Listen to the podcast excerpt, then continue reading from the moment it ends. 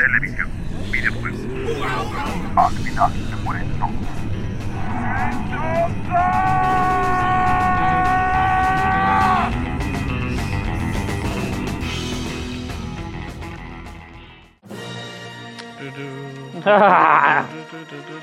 Hola, bienvenidos al final se mueren todos. Último episodio del año, Edición Star Wars. edición Star Wars. Episodio 151. Creíamos que ya no nos veíamos hasta el próximo año, pero aquí estamos. no, Siendo un esfuerzo grande. con la comida en el horno. Con el recalentado en la panza todavía, güey. Tengo cuatro días haciendo el baño y no puedo terminar. Hoy me comí el último sándwich de pavo. Uf. Ya, ya se acabó. Y mañana el recalentado del año nuevo. Eh, Pero no, no, mañana ¿Cómo la están? comida de año nuevo. Ajá, mañana la comida de año nuevo. ¿Qué cenaron? ¿Qué cenaste en Navidad? Eh, pavo, ¿Pavo? no cierto, ¿Tú también? Yo cociné comida de Navidad. Hice pavo relleno. O sea, pavo, coma relleno. Unas papas. O sea, hiciste relleno independiente como Pavo, Sí. bien pavo relleno de otro pavo más pequeño. No, guácala. pavo relleno de pavo. The Turkey King. No, hice el pavo ahumado. Turk hice un chef. relleno. Un gravy. Un gratán de papas. Y después los hice sándwiches. Sí es muy gringo eso, ¿no? Del, del turkey stuffing. O sea, del relleno del pavo. Sí, pero... Sí, aquí lo- aquí lo hacemos mole. Lo inyectamos, ¿no? También. O sea, mucho es el sabor que lleva de estarlo bañando. güey. A me caga. al final No, no me caga, pues, pero ya, es el- ya no es como... A mí no me gusta rellenar el pavo. Pero bueno, ¿Te gusta que te rellenen? yo comí... Yo comí, probé los romeritos, güey. Nunca los he probado. Qué cosas, güey. 23 años sin probar los romeritos. Puedes vivir toda tu vida así, por favor. ¿no? Son los Tlaxcala de la comida navideña. Nadie, nadie lo conoce, A pero todos dice los chilangos les encanta, güey. No, no vino Rodrigo Saludos para a defender los romeritos. Ajá, saludos a nuestros amigos. Este, los que no saben, que nos escuchan de fuera, los romeritos son como una hierba, güey. Yo no sabía que era hierba, yo pensé que era otra cosa, güey. Pues el romero. Pues es romero. Sí, ajá. no, sabía, pero o no sea, tan maduro, por ¿no? eso- ajá, Es ya cuando lo deducimos dijimos, ah, pues es romero, Ajá, por eso se llaman romeritos. ajá. Y los bañan como en mole, güey. Y te ya. comes la planta. Sí, tal cual. Yo no sabía, pues. Fue, para mí fue algo así como muy nuevo. Pero estuvo bueno, bueno, buenas cenas navideñas, buenas desveladas, cabrón. Está cabrón. No, no hemos, no me he Eh. dormido antes de las 2 de la mañana desde el día 23, güey. Yo, la Ayer me verdad, dormí a las 6. yo en, en Navidad sí estaba aquí a las, a las 11 y estaba viendo aquí Witcher, creo. No, no, no, güey. Yo me lo, lo hemos pasado en cenas y... Pero bueno, lo bueno es que nos pudimos desocupar hoy porque mañana también hay otra desvelada. Así es. Pero bueno, ya volviendo al tema y dejando la cocina atrás. Tenemos el box office de esta semana que pues obviamente se veía venir el dominio absoluto de esta y la anterior, ¿no? De Star Wars. Sí, pero en, en quinto lugar, Spice in Disguise, que, que tú la viste. Sí la vi, la vi. me- Fíjate que a mis hijos no les gustó. ¿Cómo se llama en español? ¿Y dónde está el espía? No, espi- Es- se espías, de, espías disfrazados de paloma. No, espías en... Espías en... Espías a escondidas. A escondidas. Ajá. O sea, no. Este, el trailer se veía interesante y se veía chistoso porque la premisa está este, muy idiota, güey. O sea, si calculas que es un super espía estilo James Bond, güey, que para, para superar como una misión eh, por, por error lo transforman en una paloma, güey. Obviamente las voces es Will Smith y Tom Holland, entonces digo, vale muchísimo la pena. Se ve que hay una buena química entre los personajes, a pesar de que la traducción al español no sea la mejor, güey. Eh, Ah, pero- es que lo traducida. sí, es en Sí. español totalmente. Esa es, esa es una Por eso no lo esa es una de las, blon- de las broncas de muchas películas que sufren. Digo que hablamos muy bien de la película esta de, ¿cómo se llama? La de los Good Niños, Boys. Good Boys. Good Boys. Digo que la vimos en español y esa de todos modos se nos hizo muy chistosa. De hecho, por ahí nos escribió un amigo eh, que nos escucha. Este, un saludo ahí a, a- Ay, cabrón, ¿qué fue el que me había dicho? se me fue, pero me dijo que la había visto y que se había reído Qué muchísimo. gacho que ni te acuerdas del nombre. No, y no me acuerdo quién me escribió, pero me, recuérdenme y méntenmela si, si se acuerdan. Este, pero sí, digo, varias películas. Si no hay remedio, güey, pues la ves en español, ¿no? Pero en Colima güey, está cañón, güey. Ahorita que fui, todo estaba en español, todo, todo. Hasta Star Wars. Y no, no, no puedes verla en español. Al parecer el chavo vio Endgame ayer en español porque me acaba de mandar un diálogo El por un discurso. mensaje. ajá, el discurso ese de tenemos seis gemas y una oportunidad y no sé qué la chingada. Pero me lo mandó en español, güey. Entonces es porque la va a traer fresquecita. Chava Eh. de vacaciones, Rodrigo de... de- Rodrigo. Rodrigo siendo Rodrigo. Su Eh, vida es una, una tragedia. Tres. saludos, saludos a, a Rodrigo y, a- y al señor padre. Saludos. Que se mejore. Sí. Eh, pero bueno, 13 milloncitos hizo Spice in Disguise. Y en cuarto lugar, Mujercitas, De Greta Gerwig. Greta Gerwig, con un supercast. Sí, Saoirse Ronan, muy Emma bien- Watson, Muy bien Florence Pugh. Mujercitas, güey. Que es la que habían dicho la gente sufrió. ¿Cómo haces eso en tu Google? Yo quiero. ¿Qué cosa? El fondo de pantalla. Ah, ahorita te enseño. este, pero bueno, digo, a fin de cuentas se quedaron cortas para la temporada de premios. Ni, al parecer nadie de Mujercitas va a salir ahí nominada en nada. Y bien calificada ni la película, ¿eh? Bien Parece que estrenará el 24 de enero aquí en México. Ya que no se los Pues nominados todavía a le cuelga, ajá, todavía le cuelga. Eh, y va a llegar con garantía Cinepolis. Mujercitas, Jumanji, el The Next Level. No, No, espérate, Frozen, no, en Frozen. Ah, tercer lugar. Frozen, no vi, no vi. Ajá. Ah, es que estoy viendo la de la semana pasada. casi 17 millones. Este, de hecho, mejor, mejoró por un 30% en, en cuanto a la semana pasada. Pues ya, Sí, o sea, de- ya vacaciones, ya pues, como dicen, hay, hay tiempo para llevar a los niños. it has legs. De que Sí, se ha mantenido y aparte, digo, está entretenida Frozen 2. Sí.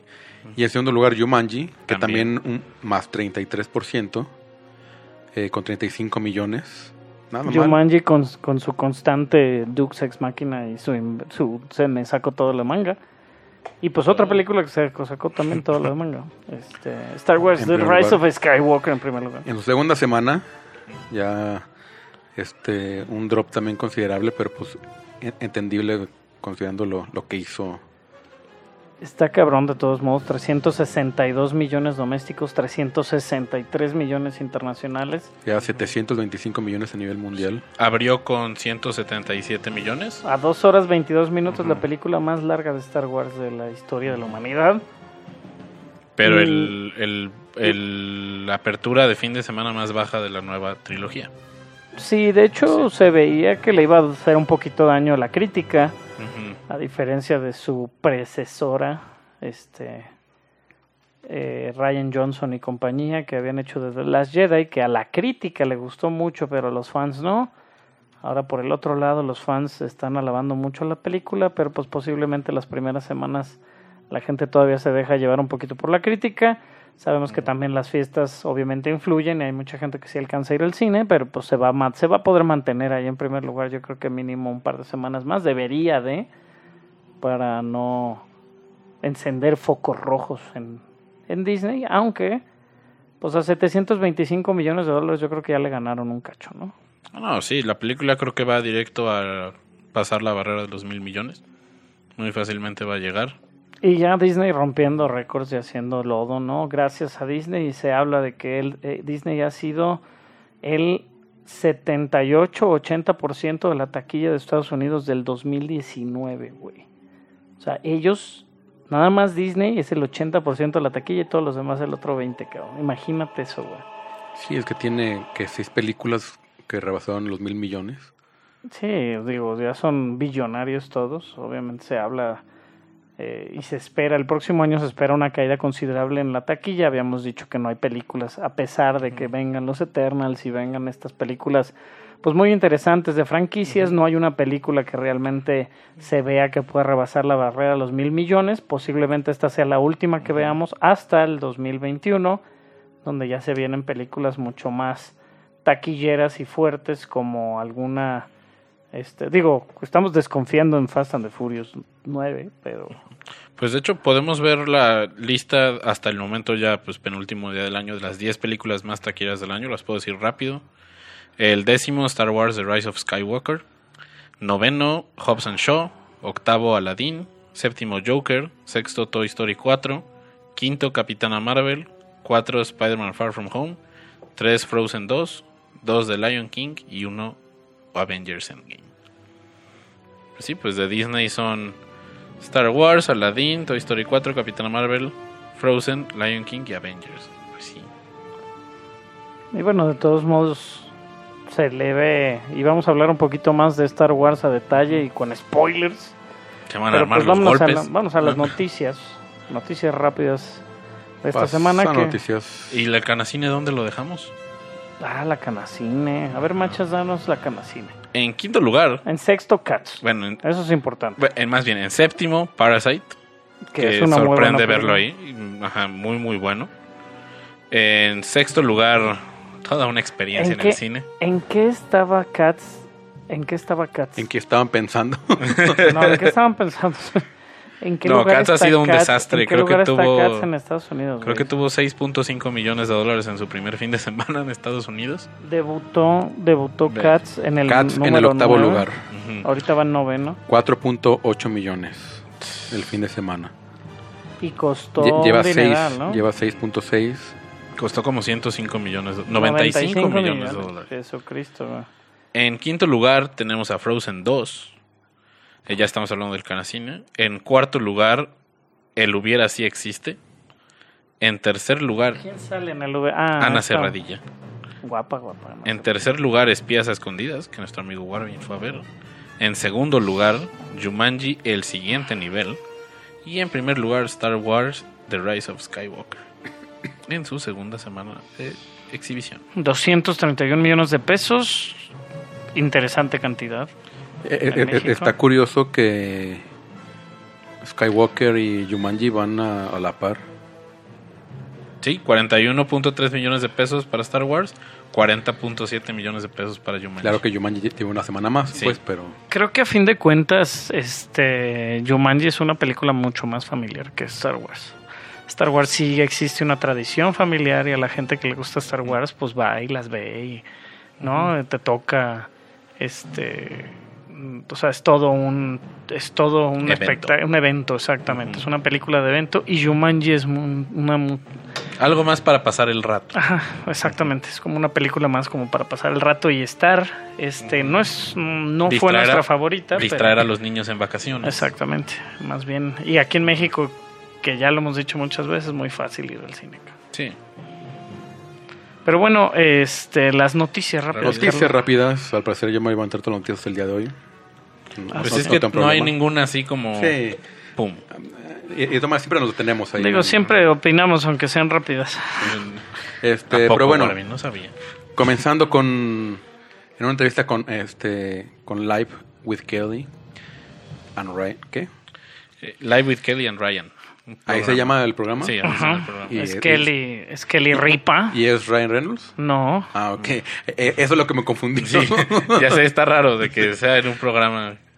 Pensé que era una entrevista que se llama, un programa que se llama Live con, y era una entrevista con Kelly y Ryan.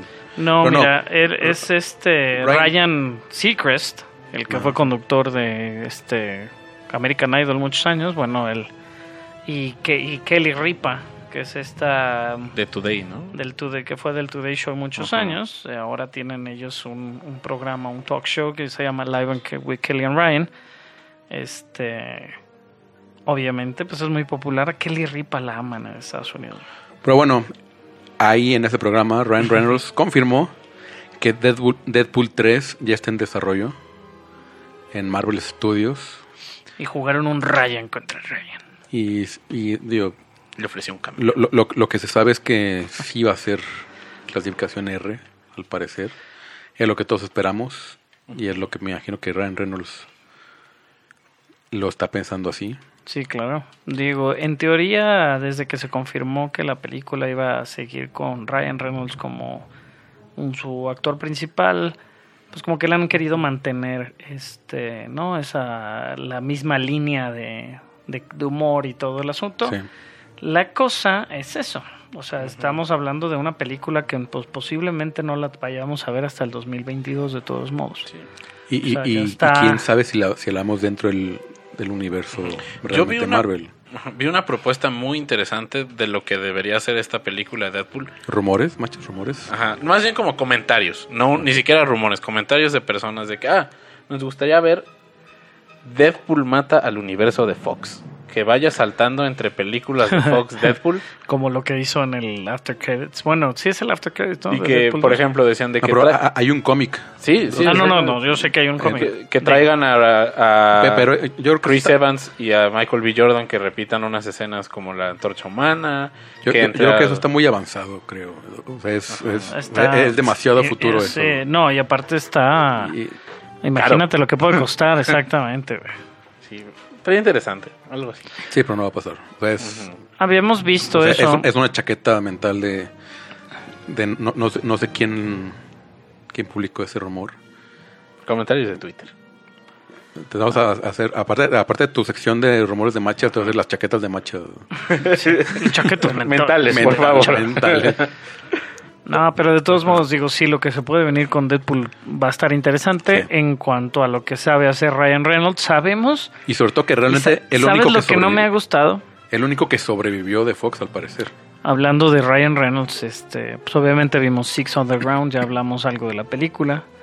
Este está marcando mucho su línea en cuanto a lo cómo él trabaja y realmente siento que ya ningún personaje se está diferenciando entre Ryan Reynolds, Deadpool, es un sabemos que es una misma, o sea, por eso es tan bueno, pero ya los personajes que está haciendo fuera de Deadpool eh, lo que vimos en spoilers, Fast and the, en Fast and the Furious Hobson Show, que sale por ahí Ryan, Ryan Válgame el señor. No lo he visto. este uh, o lo que está haciendo en Six Underground. O sea, sabemos que cómo puede y ahora el que vamos a ver en Free Guy, por ejemplo, lo que se ya vio ver. ahora en el en el tráiler. Que, que más lo interesante de Free Guy es que ya es de Disney. O sea, es una película de Disney. Ah, así también. Yo creo que también la están haciendo de esa manera y no la cancelaron ni nada por el estilo también para, para mantener a Reynolds contento, güey. Este, le gustó mucho esa película y le gustó mucho hacerla, pero es lo mismo, güey. No siento que se diferencie Ryan Reynolds de Deadpool, de Free Guy, de no sé qué, de no sé qué. O sea, ya él es así. Y es algo que le pesa. su- Es, ya encontró su son- digo, ya encontró su onda y cómo es, y siempre ha sido así, desde que hizo Van. Wilder. Pero se, puede caer en lo que estamos Yo- hablando de la a- roca, güey. eh, exactamente. Ahorita está bien. El problema va a ser cuando quiera salirse de ese nicho. Sí, le va, Y que le va a costar y no sabemos qué resultados pueda tener. Que quiera hacer algo más dramático. o iba a decir de horror, pero ya tiene una película esa en la sí. que se queda encerrado. No, en el ya, ataúd ya Amityville y el terror de Amityville también. También. Este, bueno, con una imagen de un gamer, de un gamorreano. ¿Cómo Guardia. lo traduces en español? Es un Eh, guar- gu- guardia gamorrean. Una ga- Que son guardia- como los puerquitos verdes. los que- puerquitos verdes que cuidaban a Java y Ya no es un guardia porque no está vestido con. Más bien se veía como un, un como un este, como un como un, Un ogro jabalí. gamorreano, ¿no? Parecía como Shrek, nomás En con- esteroides. en esteroides. Es, eh, es que siempre estamos acostumbrados a siempre vestirlos con, con mucha armadura y con casco y Y también Bueno. los de Java vivían la buena vida. Estaban más. Estaban más comían más. No, este y se ve grande, o sea, se ve grande, más grande de lo que eran los gamorreanos, porque si recuerdas, no eran altísimos a comparación de Luke, y Luke no era muy alto cuando llega. Sí, no muy brillantes también. cuando llega, ajá, cuando llega al, pa- al Palacio de Java, pero bueno, un, un guardia gamorreano. Eh, John Favreau anunció en Twitter que se- el Mandalorian regresará para una segunda temporada en otoño del 2020. Ya lo sabíamos. de, de hecho antes de que se estrenara ya lo habían autorizado Solo ya habían no se- empezado a producción. Solo Sabe no se sabía la fecha. Había que hacerlo oficial. Me, me gusta que sea inmediatamente el próximo año y que no esperen más tiempo porque pues sabemos No, que las no, películas pues- van a dejar de es que se- a la Stranger Plus, Things. sí. Sí. a la Stranger Things. No, de por sí Disney Plus, obviamente, eh, sí, por ahí en los números que se inventa en la internet, pues obviamente se habló de que Netflix tuvo una pérdida razonable de usuarios que se fueron al Disney Plus. Pero pues Disney Plus, a pesar de que yo lo defienda capa y espada y lo esté viendo todos los días, güey, pues no tiene tanto contenido como adulto, ¿no? Eh, Ajá, es eso, o sea, funciona si tienes hijos, hay mucho contenido para, para que tus hijos cañón, están cañón. entretenidos. Ya acabamos High School Musical, de musical, de series. Ah, Pe- Pero realmente es e- ese tipo de series que es para atraer gente nueva, gente, adultos sobre todo, Sí, no eh, neces- es- es- ajá. es- van a caer a cuentagota. Es no necesariamente que se quieran llevar la audiencia de Netflix, sino audiencias que a lo mejor no tienen algún servicio de Sí, streaming. claro, un cabrón que igual que vive Ajá. solo a sus 23 años, güey, no te va a contratar Disney Plus si no es fanática sasazo de Marvel o de algo así, ¿no? Pero de todos modos, digo, el mercado es para todos. Sí. Y con esta imagen se confirma la reaparición ¿no? de, de estos guardias Gamorrean y todo lo que ha estado haciendo la serie El Mandalorian, que vamos a hablar un poquito al rato de también del final de temporada y de la película y de la serie en sí. Yo creo que es de lo último que vamos a hablar porque esa sí es un poquito más difícil que la hayan visto. Sí. Si la han estado siguiendo este, a la par de sus este, salidas semanales, pues entonces por ahí escuchan el final del episodio. Y bueno, de acuerdo con Deadline, la película de Uncharted ha perdido su director. Adiós a Travis Knight, el director de Bumblebee, que después de Bumblebee dejó a todo el mundo con un buen sabor de boca para una película de acción. Y por problemas entre la agenda de él y Tom Holland, que interpretará a Nathan Drake, que también va a salir este... Mark Wahlberg como una especie de mentor de Nathan. Pero pues Literal es Nathan Drake. creo que es No, el bueno. sexto o séptimo director que pierde la película de Uncharted. Yo pero Entonces, creo que realmente eh, este fue el, con el primero ya oficial así de ya está el proyecto Sí. armado y pues ahora Y tengo entendido que puede estar chocando con grabaciones de la siguiente película de Spider-Man. probablemente sí. Ajá. Ojalá. eh, y ahora sí que ya pidieron a Neil Blomkamp. No sé quién más podrían acudir. Parece J- ser de esos proyectos que... J.J. Abrams. No, no, no, no. Déjenlo descansar un rato. Sálvanos, JJ. Hace años te hubiera dicho que sí, pero creo que ya no. El, el- el problema con Abrams es que está distraído con demas- está malabareando demasiadas cosas. Y, No, a- y- y y- acaba de firmar el contrato con, con WB.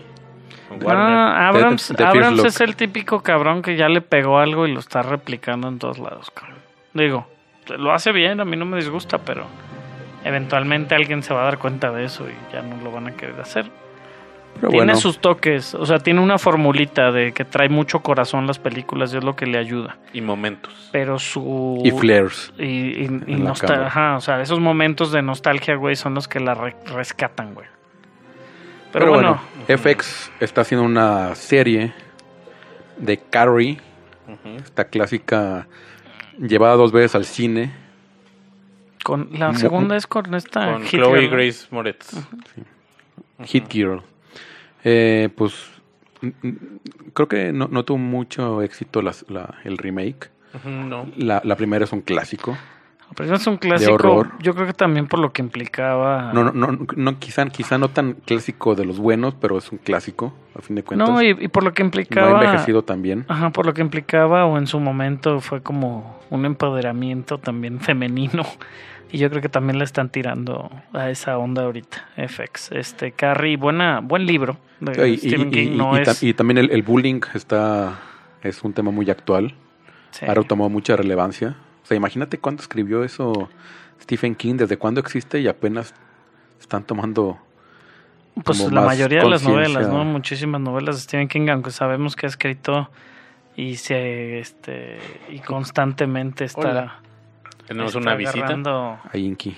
está- Una visita. están agarrando novelas nuevas todo el tiempo de Stephen King y digo, ha tenido y tuvo un buen resurgimiento con lo que ha pasado con It y cosas y ese tipo de propiedades, ¿no? Este, pero bueno, en un Q&A en el NYFA que viene siendo New York Film Academy. la Academia de Filme de Nueva York, Kevin Feige, este reveló que, que no Doctor- es en sí una película de terror, la Doctor película de, Strange sí, 2. sí, sí, sí, sí lo entiendo. Este, se le preguntaron varias cosas a Kevin Feige, no necesariamente también sobre Doctor Strange, está hablando de que Shang-Chi también va a tener un cast 98% este, asiático y va a ser para, para hacer esta inclusión este, dentro de, de lo que viene siendo el universo Marvel. Se habían quejado mucho de la apropiación cultural, ¿no? De ciertos personajes, pero bueno, ahora pues Kevin Feige hablando bien y obviamente les conviene el mercado chino y por eso están haciendo Shang-Chi. Pero Es bueno, el- por eh, otro lado, El también- 98% es asiático y el 2% que es Shang-Chi es Mark Wahlberg. Oscar Johansson. Es- Vin, Vin Diesel. es este Dudikoff, ¿no? Otra vez ha vuelto como el Pues es que creo que una película como Shang-Chi no la, no la deberías y no podrías hacerla con un pues con un elenco anglosajón. Así nomás con, le, le pinta los ojos así rasgaditos y un sombrerito así de pico y vámonos. Bueno, pues Kevin Feige también reveló que Multiverse of Madness, para la gente que se había asustado de que fuera una película de terror, obviamente no es en sí una película de terror. Yo creo que se refería también por los elementos y lo que se va a usar de ese multiverso y esa, pues esa también, que la locura del multiverso que se ve este muy, con lo mucho los personajes también que se vieron en la primera, ¿no? Como Dormammu y todo lo que puede haber en ese también este universo oscuro, en, en la- el lado oscuro de del universo Marvel, pero bueno, este Sí, que- habló sí, que no era una película de terror en sí para que no se asusten. Sí, o sea que sí iba a tener escenas de mi- como de miedo, o sea, pero no es Sí. una película de terror. o sea, es- Elementos de miedo. sí. Eh, además, ah, bueno, la, la mejor noticia en, en cuanto a una versión de director, Warner Brothers anunció que finalmente, no, finalmente no, este, en, en Collider eh, van a sacar una película, una versión del director que yo esperaba mucho, y no, no es el Snyder Cut. Que hubiera sido fantástico que lo anunciaran el 28 de diciembre. sí. Eh, sino Güey, que- siguió subiendo fotos. O sea, ya hay fotos de... de, de- Deja a Carlos terminar su No noticia. mames. Es que pinche Snyder Cut, güey. eh, eh, es mi culpa por cucarlo con el Snyder Cut. Sí. Abriste la caja de Pandora. De Snyder Cut. Eh, pero bueno, Mike Flanagan reveló que está trabajando en una versión del director de Doctor Sleep. Si quieres salir. Pisó justo. Este, ahora que se lance el, el 4 de febrero en, en Blu-ray y el, Ajá. en digital el 21 de enero, está esta versión con media hora extra. Sí. Este, además, Warner le autorizó presupuesto para orquestar nueva música, para terminar efectos visuales ¿A de, Zack Snyder? de, de- de escen- escenas. No, man, sí. O sea, de, escenas que, que, pues, habían quedado sin terminar, este, pues, porque las habían editado, porque eh, eh, es, es lo que hablaron, hablaban mucho cuando, cuando salió, de que, de hecho yo me quejaba mucho de que se siente apresurada, Eh, pero, pero pues que una película de más de dos horas y media, pues nadie iba a ver a verla, que de todas maneras nadie fue a verla. Sí, no. O sea, no, no, no le fue. Es, es- es un poco. En, en parte se esperaba, porque digo, es una medio película de culto y. Y pues a fin de cuentas no, es, no, no era también como el gran blockbuster. Este, si fuera antes, yo con, todo- con el Star Power System de Ewan McGregor, quizá, pero pues ya no funciona tanto eso. Pero pues súper chido. Creo que lo voy a, com- a- a comparar en cuanto salga en, digi- en- en digital, no en, en Blu-ray, en 4K. HD Ultra. Pues bueno, Doctor Sleep ya debe de estar eh, la fecha de la salida, ¿no dijiste? Sí, 21. 21 de enero en digital y 4 de febrero en Blu-ray. ¿Cuánto dura el Extended? ¿Tres horas? Tres horas. ¿Tres horas tal cual? Sí, Poco- media hora más. Sí, media hora más. Quizá un- unos minutos más, minutos menos. Pero sí, tres horas. Bueno, el Snyder Cut dura tres horas y media. No, no es cierto, no sabemos. este, pero bueno, sí salió Zack Snyder a hablar y decir que la película eh, ya por fin lo aceptó, que no está 100% hecha. Porque parte del engaño es de que la gente piensa que la pinche película ya está hecha. La tienen que está en una ahí. bóveda guardada con guardias. Sí, que está ahí enlatada como la ley de Herodes o como Dios te sabe en María. ¿no? Me imagino, y obviamente lo que sabemos, pues es de que nadie le va a querer invertir en terminar la película. Ojalá este hombre esté tan demente como para comprarla con todo su dineral que debe tener, güey. Editarla él y él sacarla por su lado. ¿Podrá No, hacerlo? yo creo que yo, es, es buen director. O sea, Digo, le han estado, o sea, ya- ya han estado ya- tocando el tema muy mucho, ¿eh? Ya, que le ofrezcan otra chamba, o sea, también el pedo es ese, que ahorita no tiene chamba, este, algo en que entretenerse y pues está ahí dándole vueltas a, a lo que tuvo. Y ya, eso ya fue. Pero bueno, eh, según MCU Cosmic, una de las, eh, de las fuentes favoritas del Machas, Esta sí es, una bueno, fuente seria. Esta sí es una fuente me seria. gusta, sí, se me hace. Ajá. este, están buscando a una Kamala Khan para la serie de Miss Marvel. Este, Más bien la búsqueda ya casi termina. Sabíamos que ya la estaban buscando, pero Sí, está por terminar. Está por terminar, al parecer ya, ya tienen candidatos este, Ujú. muy, muy establecidos. Como siempre hacen su, según ya están en un top 5, un top 10 de un- una shortlist. Eh, y al parecer va a ser alguien que no conocemos. Sí. A- O sea, una, una actriz, una newcomer. Pues está interesante porque siempre es importante, ¿no? Que lo... Bueno, Disney es muy experto en hacer este tipo de cosas. También es experto en agarrar a estos Sí, sí, artistas juveniles y transformar sus vidas, destruirlas y mandarlas a la... Si, si hay algo que con, o sea, sus con lo que- 35 años están suicidando. Si hay algo que lo que Disney hizo un pacto con el diablo es, es con sus personas de casting, porque es raramente le fallan. Está muy, muy cabrón su sistema de casting que tienen. Qué bien lo hace, ¿no? Sí. Sí, logran encontrar talento. Quitando a Norton. No han... Bueno, ¿qué? O sea, Bueno, ¿qué- Norton no era de ellos. Encontrar talento, hacerlos firmar su Norton vida. era Universal todavía. A cierto punto. Y esto sería para Kamala Khan, que primero aparecería en su serie en Disney Plus y después aparecería en las películas de Marvel. Mencionamos a Kamala Khan como Miss Marvel en algún punto, sí. Sí, sí, sí. sí. Sí, para la serie de Miss Marvel. Ok, Muy bien. Eh, pues Pues, yo ¿qué quieres hablar? ¿Qué, ver- viste esta semana, machos? Este, ¿Viste varias películas? Sí. Nos invitaron también la semana pasada a Cats. Ajá, empiezo con Cats. Vamos de peor Cats. a mejor. Sí. Si quieres. Dios. Amigos, ¿por dónde empiezo? De verdad, ir a ver Cats fue toda una experiencia. Le hubiera Fue- sido a ver marihuana o algo así, güey. La estaba vez- viendo y yo pensaba que va a haber mucha gente que va a entrar con sustancias especiales para ver esta película y disfrutarla. Eh, es un buen canvas para hacer eso. No que lo apoyemos, solamente lo explicamos. Eh, de verdad esta película no tiene ni pies ni cabeza. El- no existe una historia. Eh, pues la música pues está bien, pero pues ni siquiera es su música, a excepción de la canción de Taylor Swift que solamente entra, canta y se retira. Eh, de verdad tiene unas imágenes muy muy extrañas, efectos especiales que no están terminados. Hay algunas partes en que los gatos están bailando y sus pies flotan del suelo y pues te va te se nota de que ahí falta algo o que mueven una, una- una sombrita. hay una parte en que un personaje mueve una mano y como que se le despega el pelo de la piel y se le ve la mano casi completa. Ahora, ¿viste la versión Sin no parche. sé, no sé qué versión parche. fue. Yo 1.0 o la 1.1 que tengo entendido que es la 1.0 porque ni siquiera habían mandado la nueva a Estados Unidos cuando nos la pusieron a nosotros. La vimos el 23 de diciembre.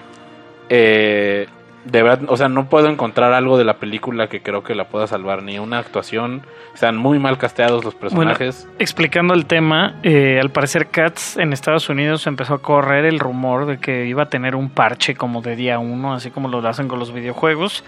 Eh, personas o una persona encargada también de cosas eh, técnicas en la película estuvo escribiendo eh, por medio de Twitter. Obviamente eso no lo hacía oficial y posteriormente sí Deadline y este Hollywood Reporter también anunciaron que se estaba pasando este este update a la película con efectos mejorados y algo Sí. del sonido arreglado. Porque inclusive en la alfombra roja le preguntan a Tom Hooper, el director de la película, también director de Los Miserables, de La Chica Danesa, le decían, oye, ¿cuál fue el proceso de la película? Y dice, oh, pues la terminé ayer a las 8 de la mañana. Eh, y de verdad sí, le falta mucho a la película, en especial en efectos. La historia de Cats en sí no tiene una historia, es, es un grupo de gatos que están concursando por convertirse en los ganadores de una especie de concurso estilo American Idol para pasar a otra a otro plano astral y tener una reencarnación, una nueva vida.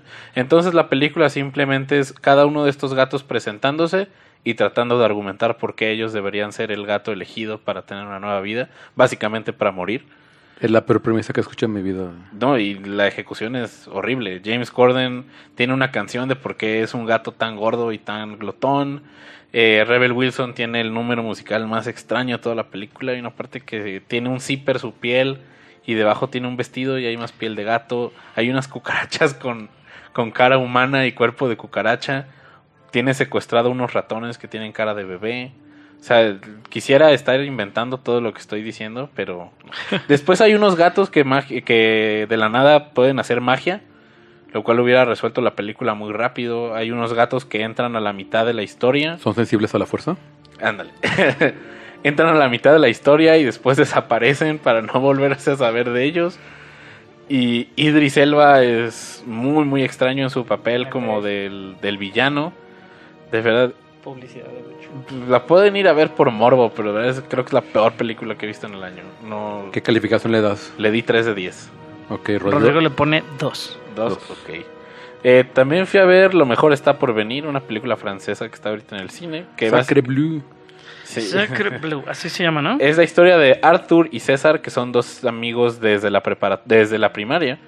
Y resulta que a uno de ellos, a César, le da cáncer. Pero como usa, está un poco extraña la premisa. A César le da cáncer, pero por un malentendido todo mundo cree que Arthur es el que tiene cáncer. Y Arthur no se anima a decirle a su amigo, Entonces hacen una especie de, una especie de lista de... Voy a estornudar. Ay, manches. Que esto no tan afeminado. Fue para hacerlo discreto y no arruinar el audio. Eh, empiezan a hacer una especie de lista de cosas que, que quieren hacer antes de morir. Pues es Bucket list. Ajá. Eh, la verdad, tiene unos rumbos muy extraños. El guion a veces se alenta. Demasiado larga la película, dura como 2 horas 20. Pero tiene algunas partes chistosas. La verdad, la recomiendo si quieren ir a ver algo, algo relajado o algo ah, también un poco diferente. A ver, dato curioso, la, empeza- la pusieron y eh, se equivocaron de película y pusieron El Buen Mentiroso en vez de, de Lo Mejor Está Por Venir. Y Me era tocó- mejor película, ¿no? me tocó ver viejitos enojados, eso siempre es muy interesante. De que, ¡ah! ¡Cácaro! ¡Cácaro! Y grita una señora de que, señor, ya no hay cácaro. Eh, pero vayan a ver, lo mejor está por venir, creo que ya no va a durar mucho más en cartelera, está divertida. Y al final, Parasite, la fui a ver también, está disponible en sala de arte. Eh, Guadalajara está en Galería Centro Magno, La Gran Plaza, VIP Midtown, eh, Cinemex VIP Sao Paulo. Eh, de verdad, qué buena película. Y la Expli- cineteca. explica Cineteca qué es esta también. película de Parasite. Digo, ya hablamos. Creo de que. Parasite lo mejor es saber lo menos posible sobre la premisa, pero básicamente son dos familias. Bueno, ¿de, de dónde es para Es surcoreana la película. Bong Joon-ho es el director, también director de Okja y de Snowpiercer. Y básicamente la película son dos familias que sus caminos se cruzan por diferentes razones y de verdad es totalmente desde las formas visuales hasta la forma en que el director maneja la narrativa. Posible ganadora del Oscar a Mejor Película Extranjera. seguramente ganadora del Oscar a Mejor Película Extranjera. Eh, la estética que maneja, ya tuve la oportunidad de verla dos veces, entonces se disecciona aún mejor con una segunda vez, porque la película te- sí te va poniendo ciertos, ciertos indicios de hacia dónde puede ir, pero no te das cuenta la primera vez que la ves. Tiene un lenguaje visual muy, muy sofisticado, muy bueno, muy interesante, e invita a una reflexión universal a pesar de ser una película que muy fácilmente podría verse como pues lejana de nuestra realidad. No habla sobre la realidad necesariamente del país o la cultura de los personajes, sino de la realidad de todos nosotros como sociedad. De verdad, muy muy interesante, vayan a verla. Muy recomendada. Muy bien. Guarmiñito. Benito. ¿Le ¿De qué a damos a hablar? Rise of Skywalker o Mandalorian? Primo, no, Primos Rise. Ok. Que esa Bueno, les ya- digo, la, la película importante y de lo que vamos a hablar esta semana, y Ah. no pudimos hablar este, en semanas anteriores, digo, ya salió hace 15 días. Sí.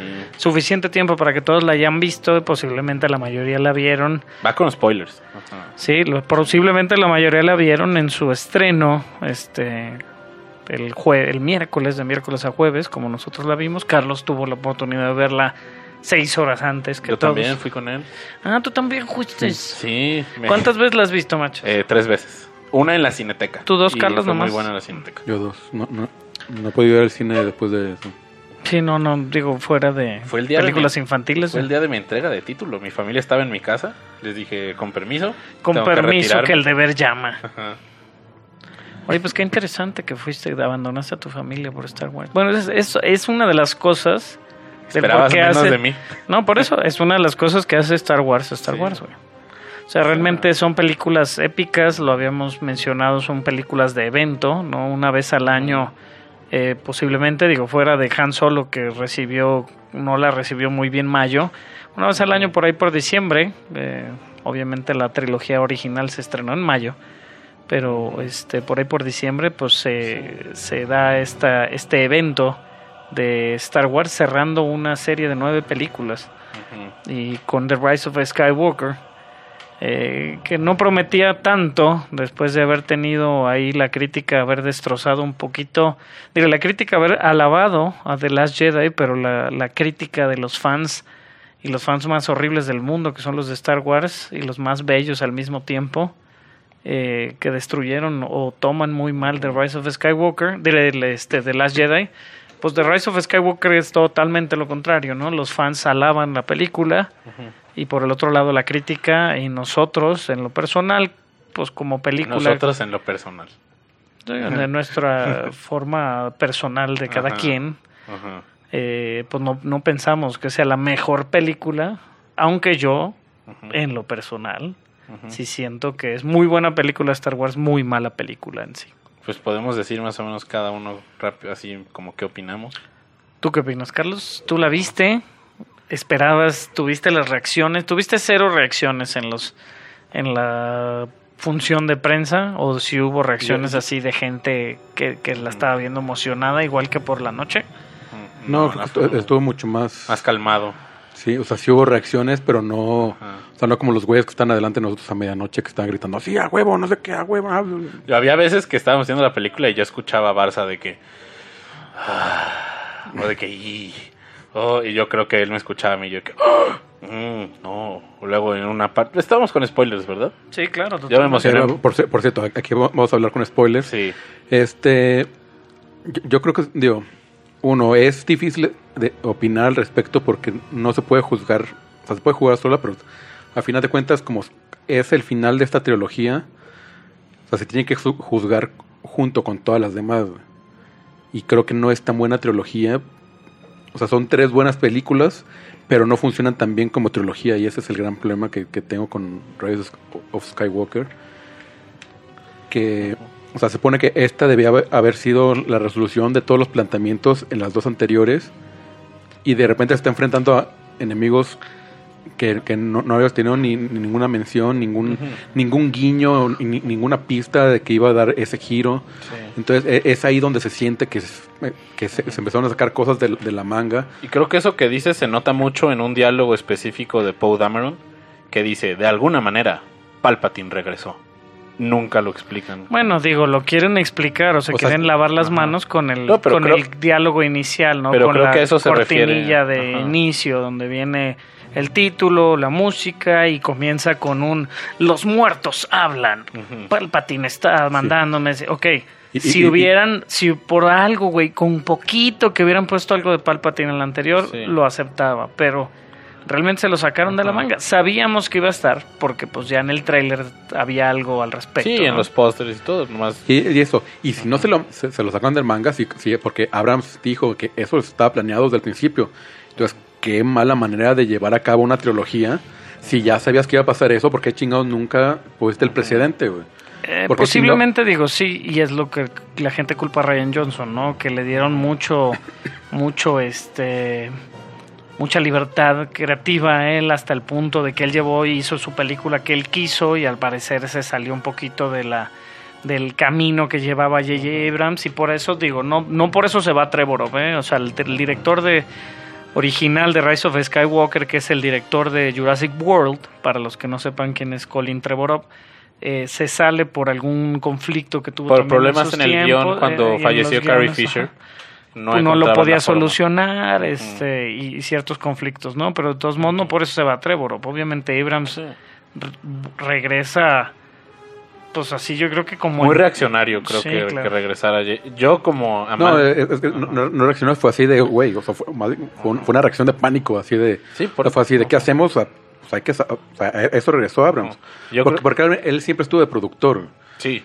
O sea, también estuvo en, en, en- en episodio 8 también de productor. Y, y entonces, o sea, ahí es donde te das cuenta así de, ok, o sea, Abrams quizás estaba distraído con sus mil proyectos, pero ahí también, ahí fue cuando entendí estos rumores de que probablemente Kath- Kathleen Kennedy salga de... Sí, estaremos viendo los últimos Lucasfilm. días como de Kathleen Kennedy. Digo, Kathleen Kennedy ya está en edad para retirarse, sin Sí. problema.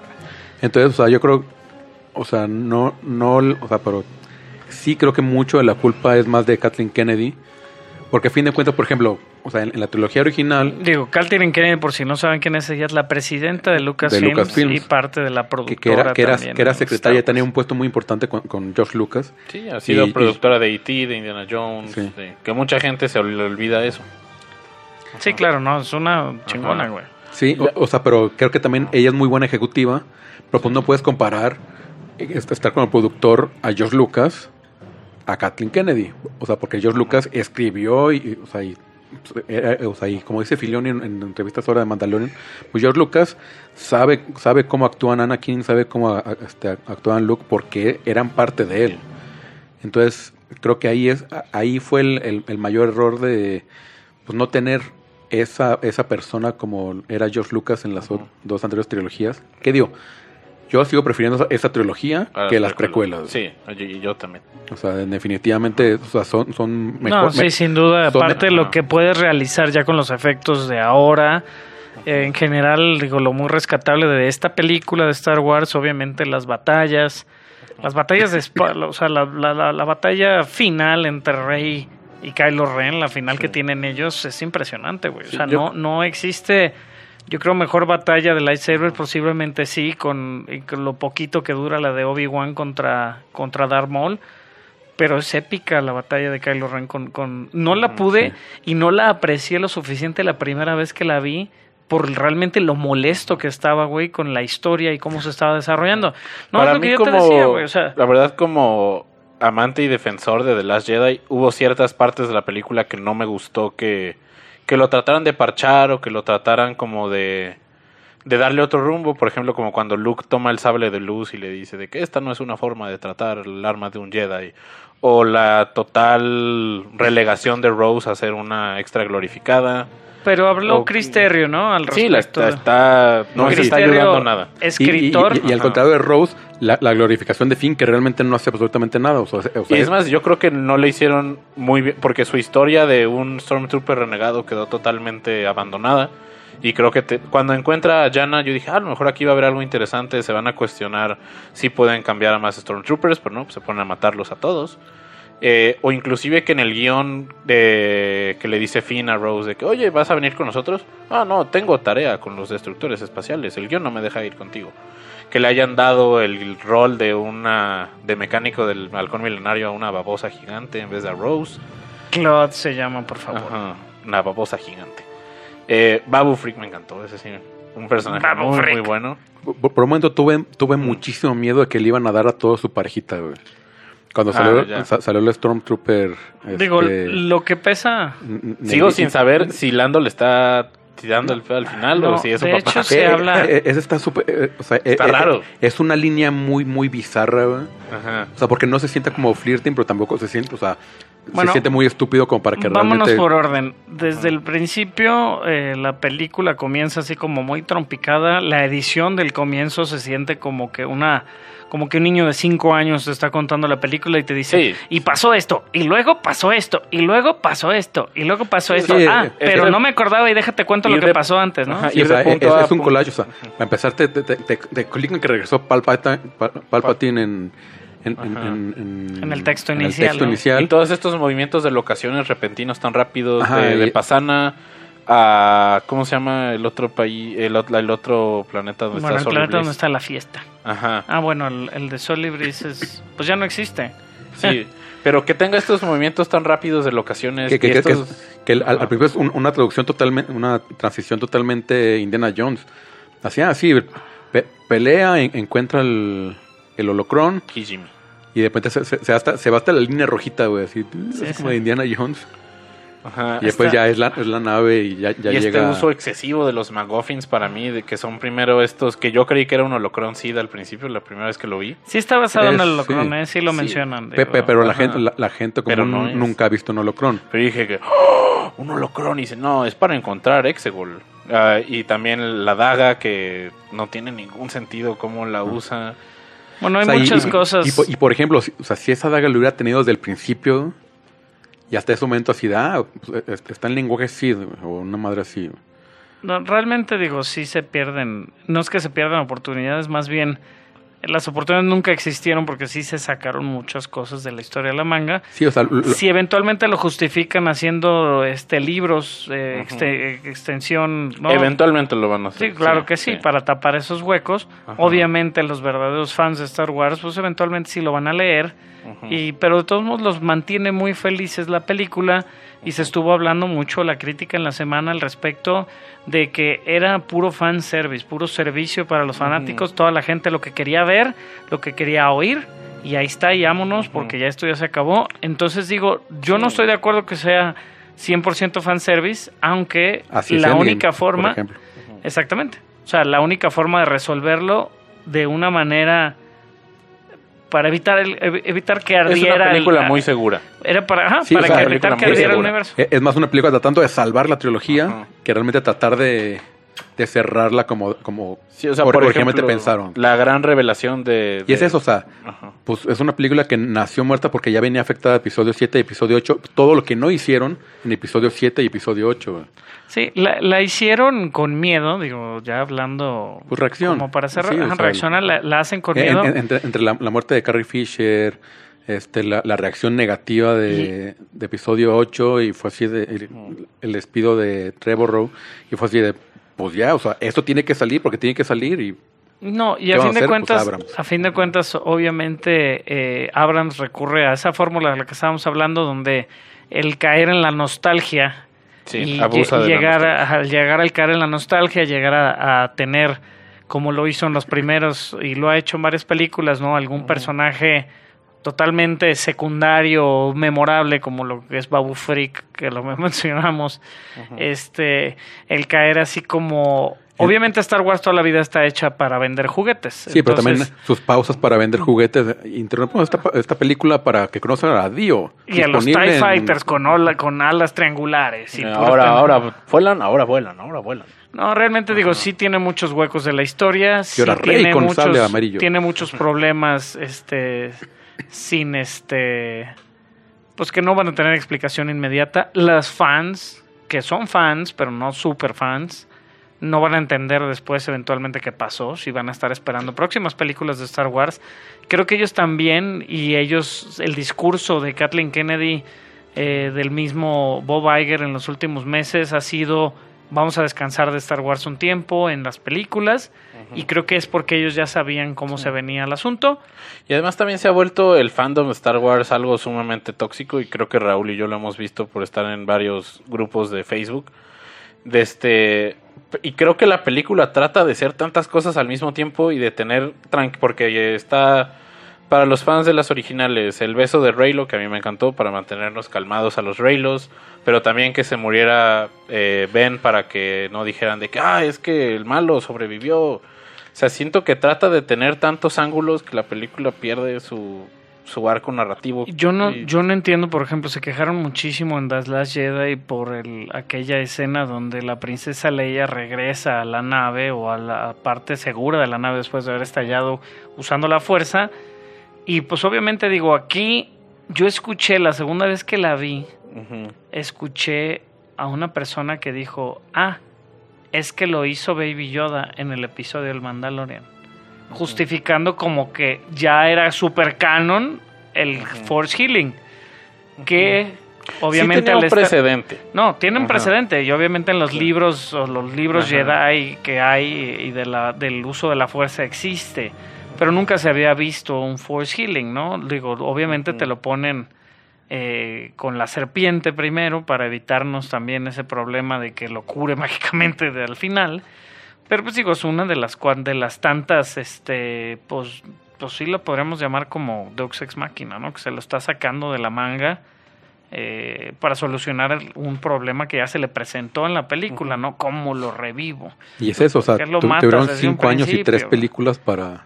Si Obi-Wan hubiera sabido del Force No, y, y lo sabíamos, ajá, sí, exactamente, Sí, o sea, pero lo es que también Rey Digo, tiene la los parte de libros los Jedi. estudios. Nosotros libros lo entendemos por eso. O sea, yo puedo entender toda la película sin problemas. Ya la segunda vez que la vi, sin Ajá. pedos, dije, va. Ajá. Las pinches naves, están todas las pinches cien mil naves que salieron de la Tierra, güey. Están todas tripuladas hasta el tope, güey. Sí, eso sí Por puros clones no hay pedo, son puros clones, güey. Todos son clones, no hay pedo, son clones, son clones, son clones. Ya en eso me quedé. Y la parte... El Ajá. rey aprendió a curar, sí, a huevo aprendió a curar. ¿Por qué? Pues estaba leyendo los libros, ahí decía, ¿por qué? Pues le pasé mi vida, ¿no? Ajá. Él, y no ella lo sabemos hizo. cuánto tiempo la...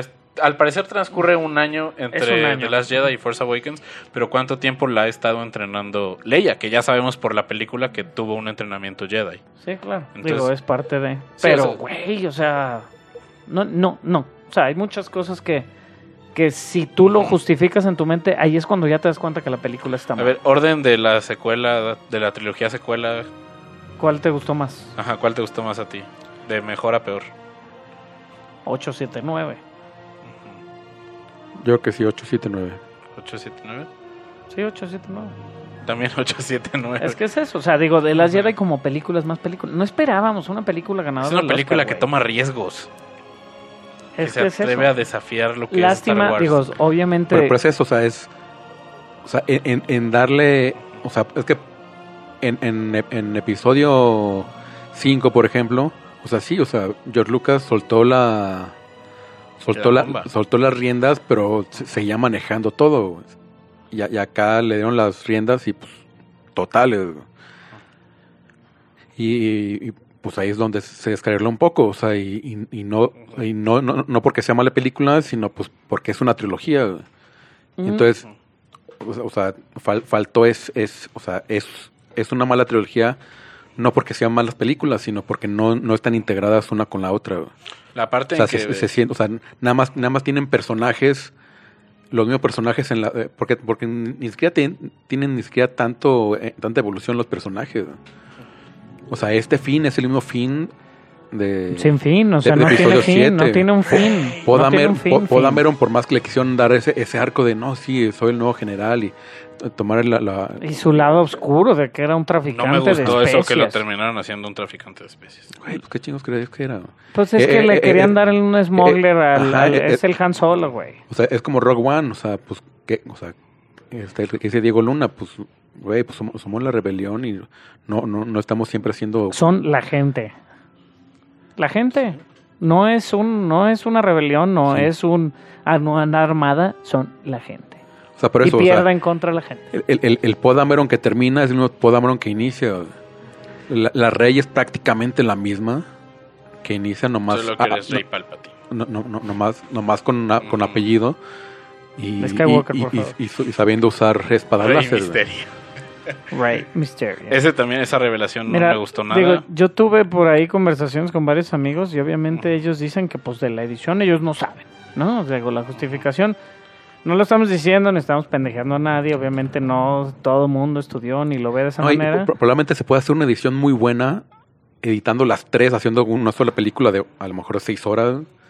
Es que también O The sea, o Rise sea, of po- Skywalker... poner algunas cosas antes, otras después. Ese es el problema. O sea, que The Rise of Skywalker que- se, que aquí siente de más, repente, eh, se siente más una secuela de The Force Awakens que de Last Jedi. No sé si ustedes están de acuerdo con eso. Sí, claro. Ajá. Y esa revelación de Rey Palpatine, aparte de totalmente sacada de la manga, es ir totalmente en contra de esta temática de The Last Jedi, que la fuerza no tiene que estar centralizada y que el héroe puede Es venir de todas el partes. niño de la escoba, güey, todo el mundo dijo, ¿qué pedo con el niño de la escoba? Obviamente no lo íbamos a ver. Claro que no, ajá. Pero el tema de que todos, y el tema, un tema constante con Finn fue eso. Ajá. Que Él todo- podía sentir la fuerza. Eso es lo que le estaba tratando y no de le decir dice a nadie y nadie entiende Ajá. qué pedo y todo el mundo piensa, es que Finn se quedó en la friendzone. Y también por no el- mames, idiota, no, no se quedó en la Y friendzone. también por el moldeo de la narrativa, o sea, mucha gente, de- y eso es lo que estás diciendo ahorita, ¿quién va a ser el niño de la escoba de episodio 8? No es ningún personaje, solamente era una representación de que la fuerza ya no está concentrada en los Palpatine, en los Kenobi, en los Skywalker. Y esto viene a creo que no tan- desacreditar eso. Yo creo que no tanto. O sea, a- a- aquí lo importante que tienes que, que ver es, sigue siendo la saga Skywalker. Es la historia de los Skywalkers y Palpatine eh, entra, Ujú. eh, entra ahí porque entra, güey. Ahí estaba Kylo y lo matan. Evidentemente sí es la saga de los Skywalkers. Evidentemente va a haber Skywalkers. Evidentemente va a haber Palpatine. O sea, y evidentemente va, va a ser todo centrado sobre ellos. En la época en la que la fuerza estuvo centrado en ellos. Pero tenían el arco de Kylo y totalmente lo... Para mí no terminó bien que se muriera. Eso no me gustó. Güey, o sea, o sea, tuvo su redención, pero no lo podían hacer al- de repente iba a Ah, llegar. yo sé que sí, no lo iba a pues perdonar no. la resistencia, pero ¿por qué había la necesidad de matarlo? Pues ya. ya. ¿De qué? ¿A Kylo Ren? No mames, Ajá. pues ya, güey, ¿cómo iba a re- redimirse, güey, de matar a su papá, güey? Escaparse a su a una cabañita No, con Rey. No manches, eso no existe, güey. Con O sea, tú Kylitos. porque le quieres buscar amor a todos lados y estás precoz. Pero no, la neta, este, no es muy buena película. Es muy buena película Star Wars, ya si la ves como que voy a tragar palomitas, me las Sí, voy a aventar es a la cara. o sea, Este, el sonido está increíble. La los cineteca efectos está están muy chida, bien. ¿verdad? Está muy, muy chida. Los efectos están increíbles también. O sea, lo que ya se puede hacer con efectos prácticos y visuales combinados. La música, sin duda, John Williams, qué cosa, güey. La última vez que tenemos a John Williams. Sí. En la Star Este, Wars. parte de lo, hoy digo, parte de lo que está haciendo, ¿qué es? Yo- ¿Yachino el que está haciendo Mandalorian? ¿Quién es el que está haciendo No. Mandalorian? No es finlandés o. Otro cuate va, también me suena bastante bien, ¿eh?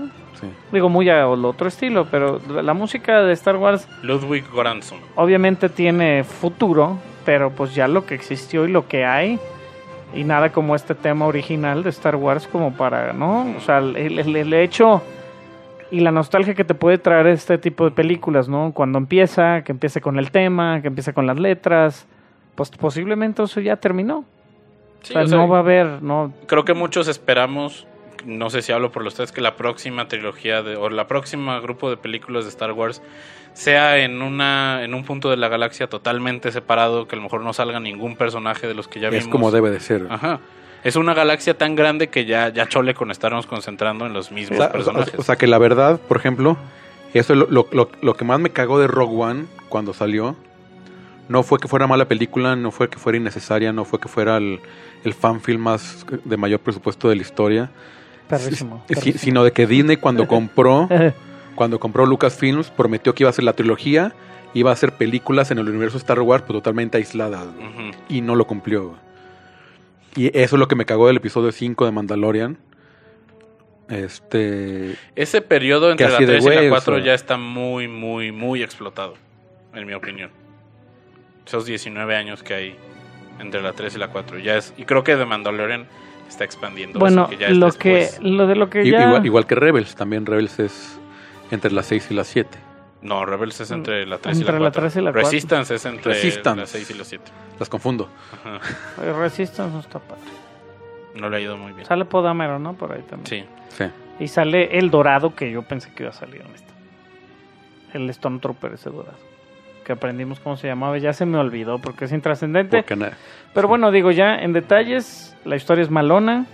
No nos encantó. Nos encantaron los es eso, o sea, es una, es una reacción a, a tener que terminar una trilogía y ya. y ya. Sí, o sea, le digo, tenemos que acabar. Tenemos Solu- que acabar en algo. Mejor todo. les damos algo que querían ver y ahí está. Y, y a fin de cuentas, si a los críticos no les gusta, no hay pedo. Si a los fans les gusta, pues ya. ya, Ok. o sea, Tres cosas. Las tres cosas que más te gustaron y las tres cosas que menos te gustaron de la película. que más me gustaron, Sin mucha El- explicación y así como muy... el homenaje a Leia. Y sobre todo el, el- el grito de Chewbacca me hizo llorar. Este, cuando, cuando muere Leia.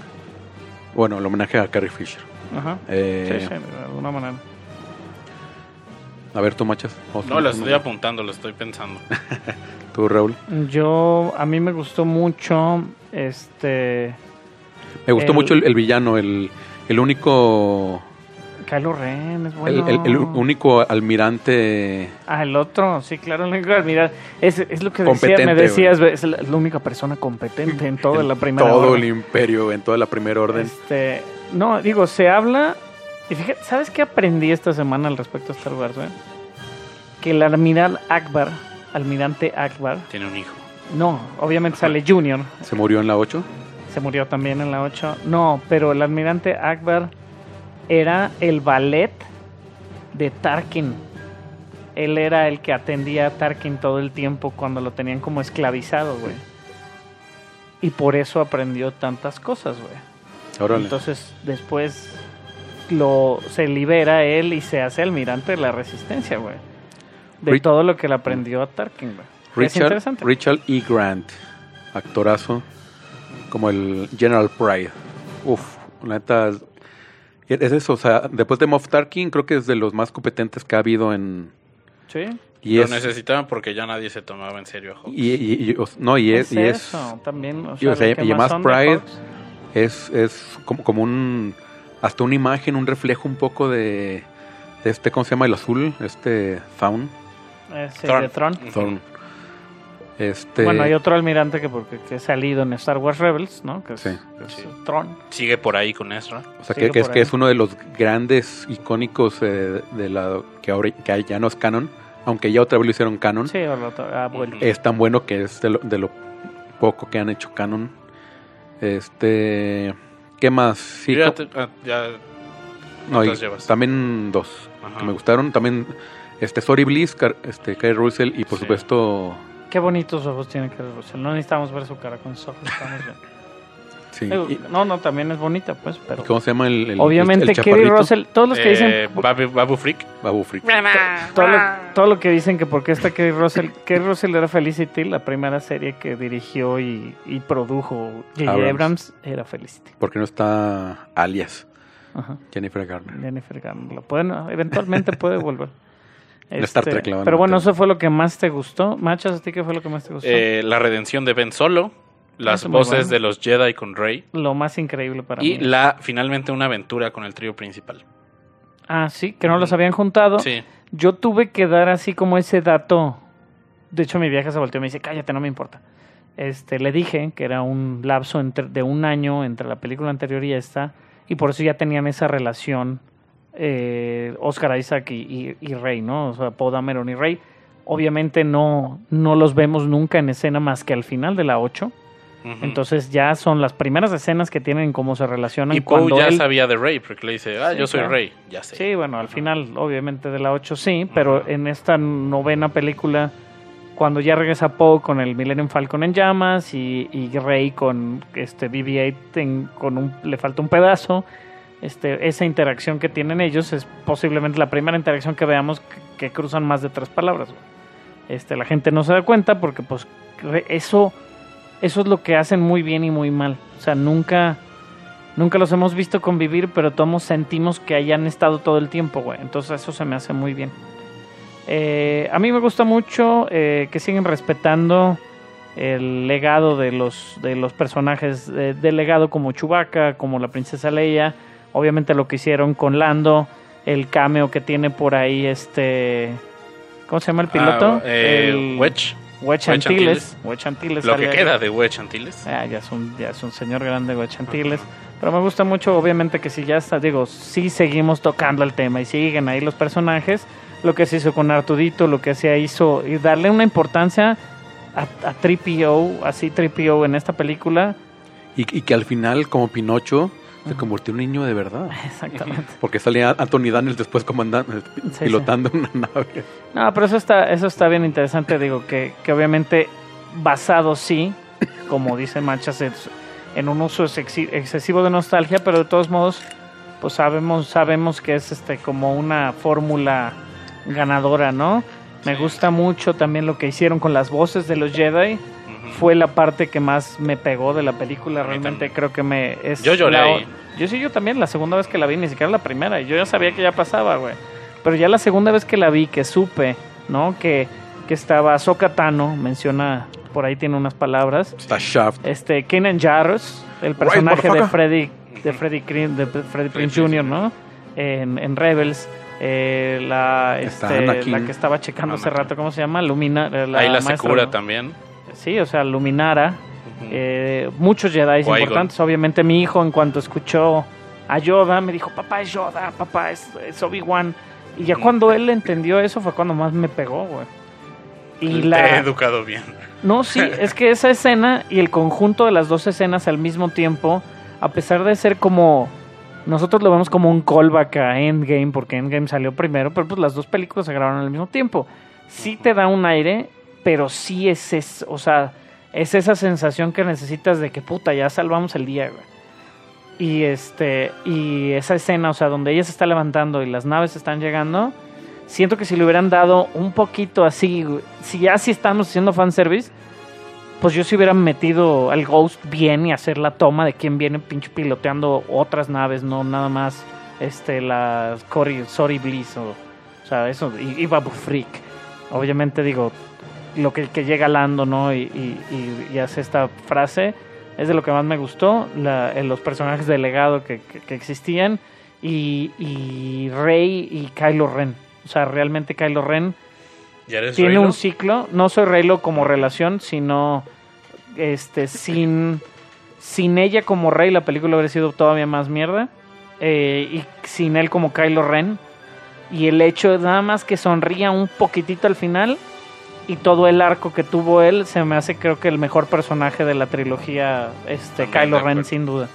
Eh, lo sentíamos como muy soquete y era como un niño malcriado y realmente tuvo como el único crecimiento como personaje creo que lo tiene Kylo Ren. Y de lo que no nos gustó, que no nos gustó, yo creo que nos gustó, no nos gustaron muchas cosas, pero así Yo como... tengo mis tres. A ver, dinos que no te gustó. La revelación de Rey Palpatine, el, uso, el uso excesivo de la nostalgia La fórmula de... y el paso a personaje terciario de Rose Tico. Tycoon a mí nunca se me hizo como muy importante, pero obviamente digo, no la quisieron meter con calzador y la conexión que tenía con su hermana al inicio de la película anterior creo que era lo importante que tenía.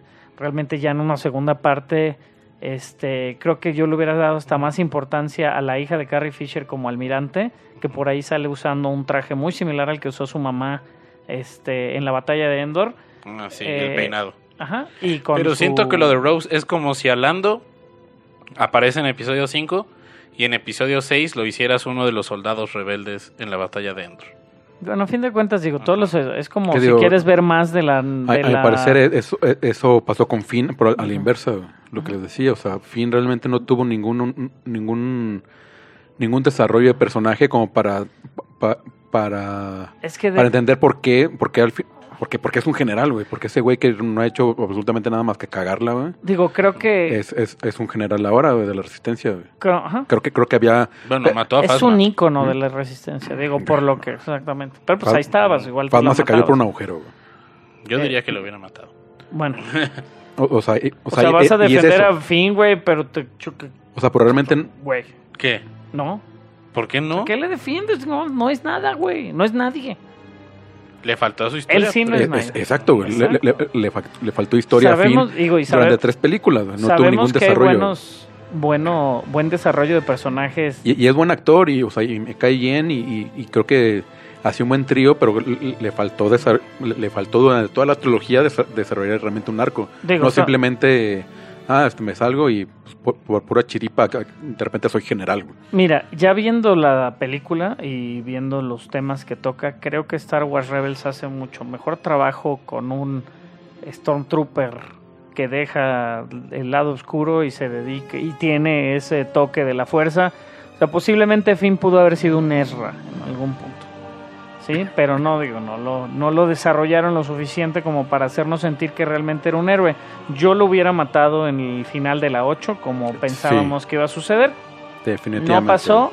Creo que parte de ese miedo con el que se desarrolló la película fue el mantener a los personajes principales vivos para ver si, pues, si algo pega, pues igual hacemos spin-offs o hacemos series o hacemos algo.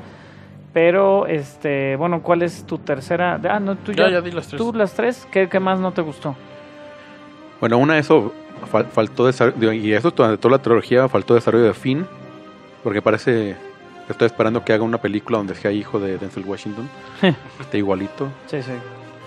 Este, y este igualito no porque sea negro, sino tiene los mismos sí. tipo de expresiones y este, No, y es, muy buen actor, güey. Es muy buen actor, es muy sí. buen actor, güey. Nomás, eh, Eh, no me gustó la daga y todo eso, o sea, de repente fue también un, un McGuffin que Sí, O algo sea- que se inventaron totalmente como Sí. para tenerle sentido a la historia. Obviamente. o sea, es... Pues o sea, hubieran o- usado la fuerza y ya, o güey. sea, ya si o- a todos le estamos poniendo la fuerza, O pues sea, usé ¿quién, la ching- fuerza o sea, ¿quién chingados hace una daga para encontrar algo que nadie está buscando?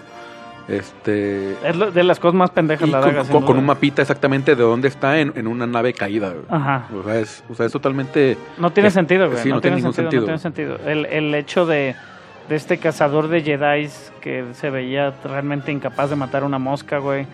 eh, y el que era el que tenía la daga.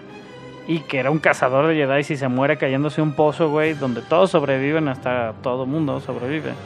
Este, Bueno, porque- Obviamente, digo, por ser una película infantil, que a pesar de eso le cortan la cabeza a un mono y lo echan en una mesa, este, pues digo, creo que pierde ese punch al, al, al basarse más en la nostalgia y, y tener menos stakes, ¿no? Que habíamos dicho que es lo que le pasa a Disney en el mismo caso con Marvel, no matar a sus personajes cuando los tiene que matar para darle todavía más fuerza a la historia.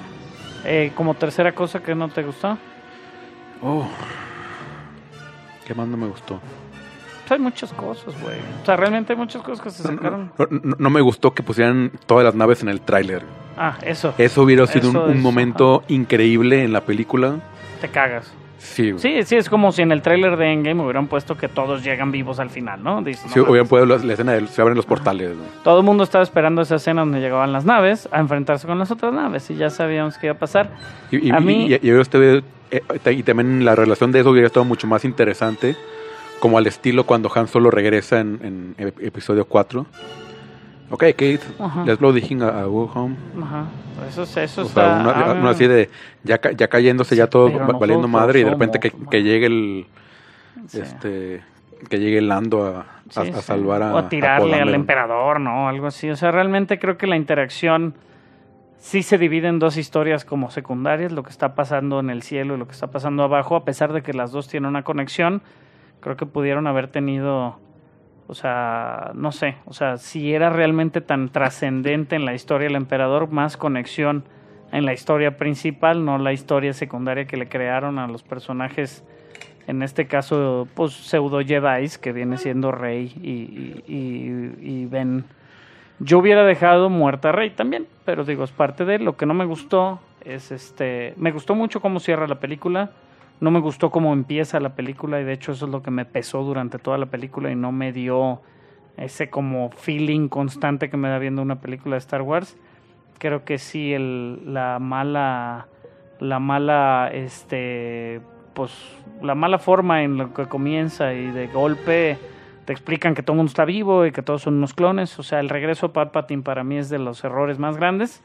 O sea, Eh, y, y eso pudieron, o sea, pudieron haber puesto transmisiones o, Sí. o sea, de, de fondo hecho, o así. De en- hecho, de- como de- de dato, como, como dato geek, eh, en Fortnite, en esa conexión que hubo con el juego de Fortnite, eh, sí están los audios. Y oyes a Palpatine promoviendo El día de los el día del, ajá, el día del el día de, de la, or- la orden final, güey.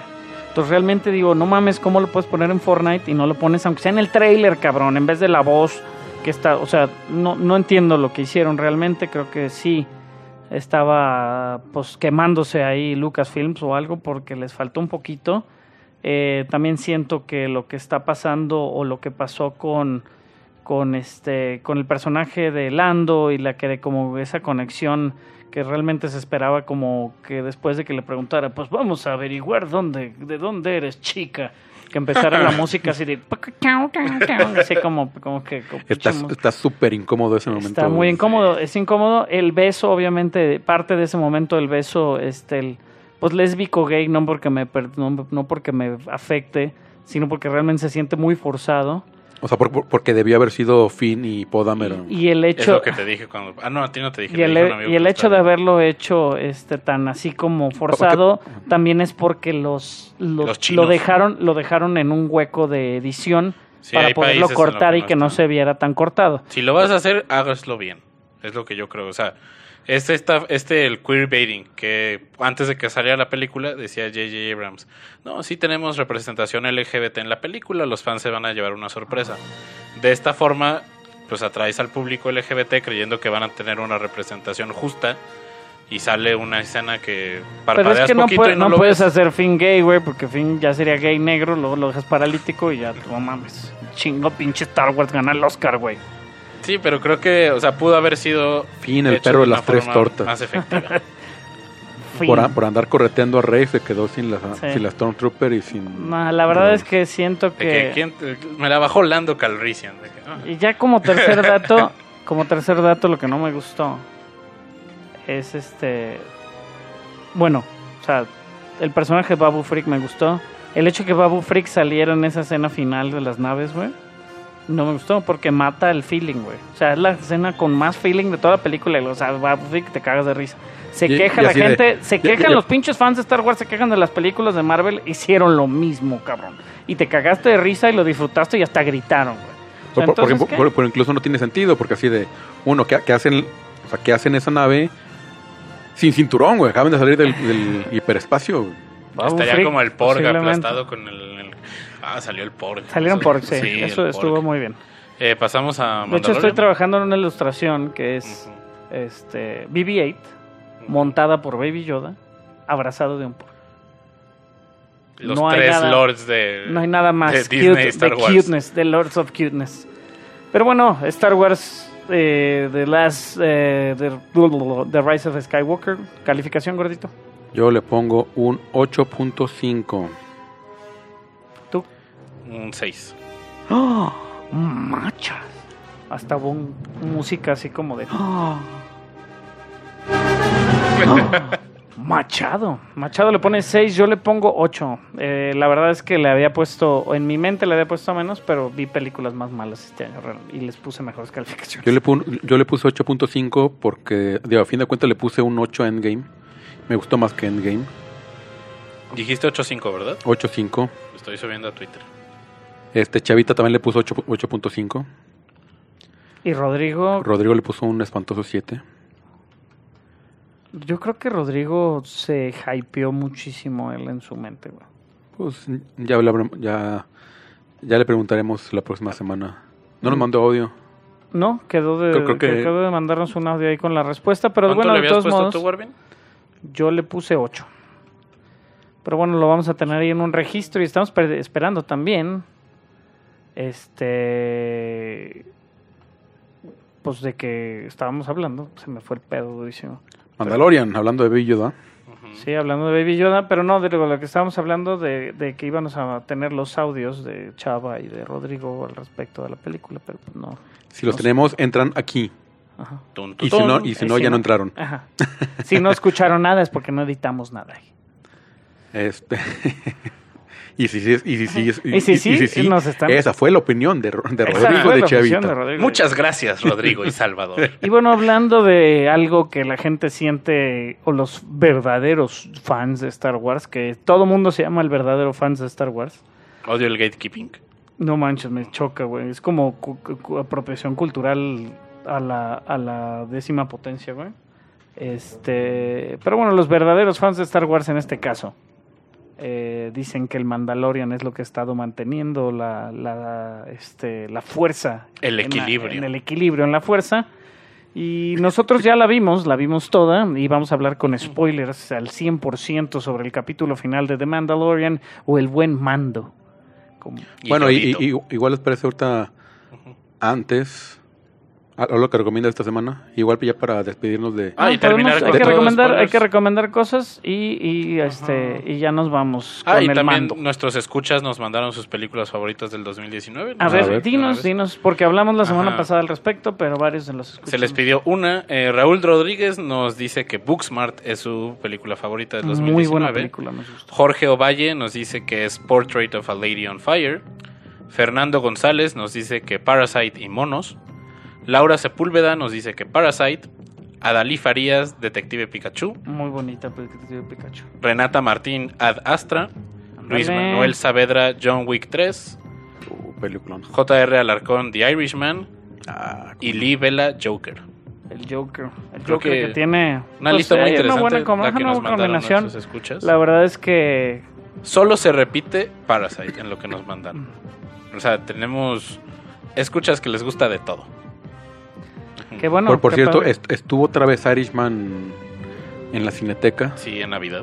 Siempre estuvo el 24 y pues dura 3 horas. Obviamente nadie la fue a ver.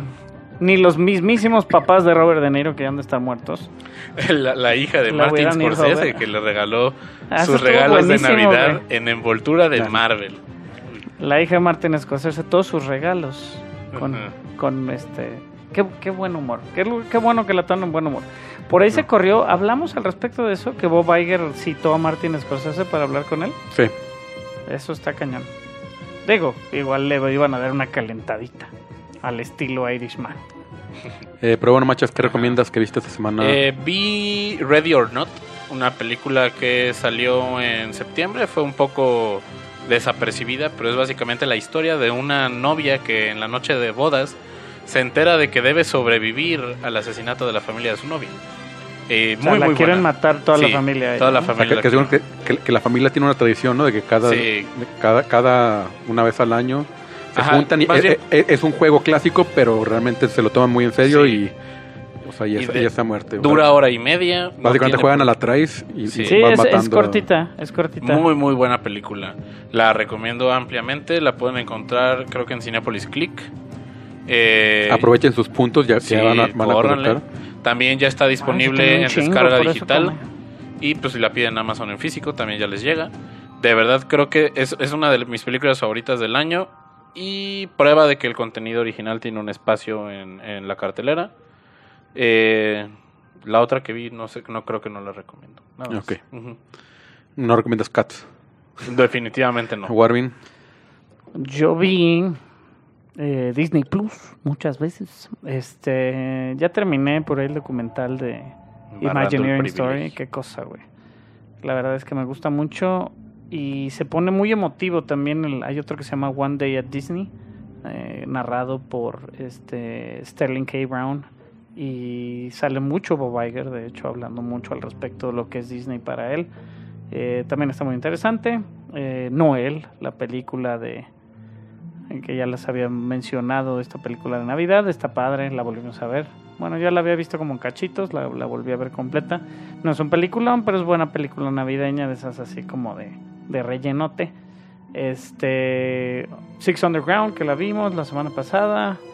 ¿Qué más vi esta semana? Pues el Mandalorian, lo puedo recomendar ampliamente, el Mandalorian. Este. Ricky Morty, que está ya todas las temporadas en, en En Netflix. Netflix. Bueno, todas las temporadas, todos los últimos cinco capítulos están en Netflix. Se ponen raros, pero raros muy buenos. Este, Ra- raros por ahí estilo el, se- el segundo capítulo está increíble, creo el segundo capítulo de, de- de esta temporada. ¿Cuál es el del excusado? El del excusado, sí, no mames, güey. O sea, es, tiene capas sobre capas sobre capas, güey. O sea, Es como el niño Dios y campana ajá, sobre no campana. sé, si, si realmente consumiera drogas, güey, sería así como que, güey. O sea, güey. Tiene muchas capas, la verdad está, está padre. Y por ahí estamos, pues empecé a ver The Witcher, que es lo que vas a recomendar, me imagino. Sí, aunque es un es una recomendación un poco encontrada. Porque es, es buena serie, tiene buenas actuaciones. No me gusta nada el diseño de producción. Porque el- es el clásico este vestuario que parece todo nuevo. Este le falta ver ahí como muy mugrita. Los efectos de repente son buenos, de repente son creo que es tiene uno de los también uno de los peores efectos que he visto en mi vida, uno de los peores dragones que he visto en, en mi vida. Que le- creían que... Ah, por cierto, salió Baby Sonic. Si creían que había, so- que había efectos malos en el cine, no han visto The Witcher. Bueno, The No, Witcher pues- califica ya como cine, ¿no? Por el costo, güey. No puedes hacer series... No, no, no tiene presupuesto de cine. de ¿No? O sea, realmente es.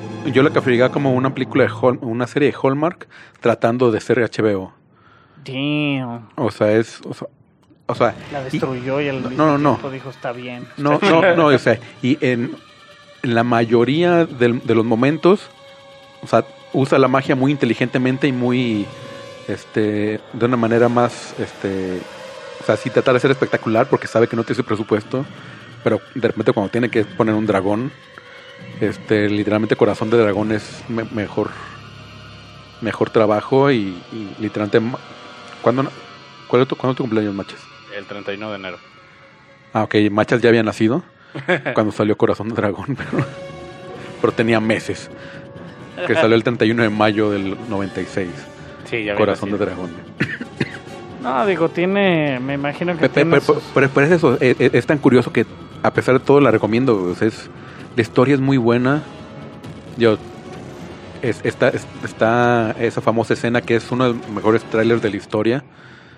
Este, cuando salió Witcher 1 del, del videojuego. Esa escena la trasladan y está súper bien hecha. Está, este, sí, la recomiendo. O sea, es calidad Netflix, a fin de cuentas. ¿Qué digo? Netflix se para el cuello una vez más aventando números que nadie sabe de dónde salieron y se habla de que es la película, es la serie con más streaming superando al Mandalorian, obviamente en esta última semana. Este, como que la más streameada o la más este buscada en, Pues, en- pues sí, pero pues... pero pues por- es lo nuevo, ¿no? También digo. Y porque la gente le streamió y ya la acabó y ya no, no la va a volver a mencionar hasta dentro de. Exactamente, que es el efecto que está causando. Ah, esa que el- también es muy malo, la edición es muy mala.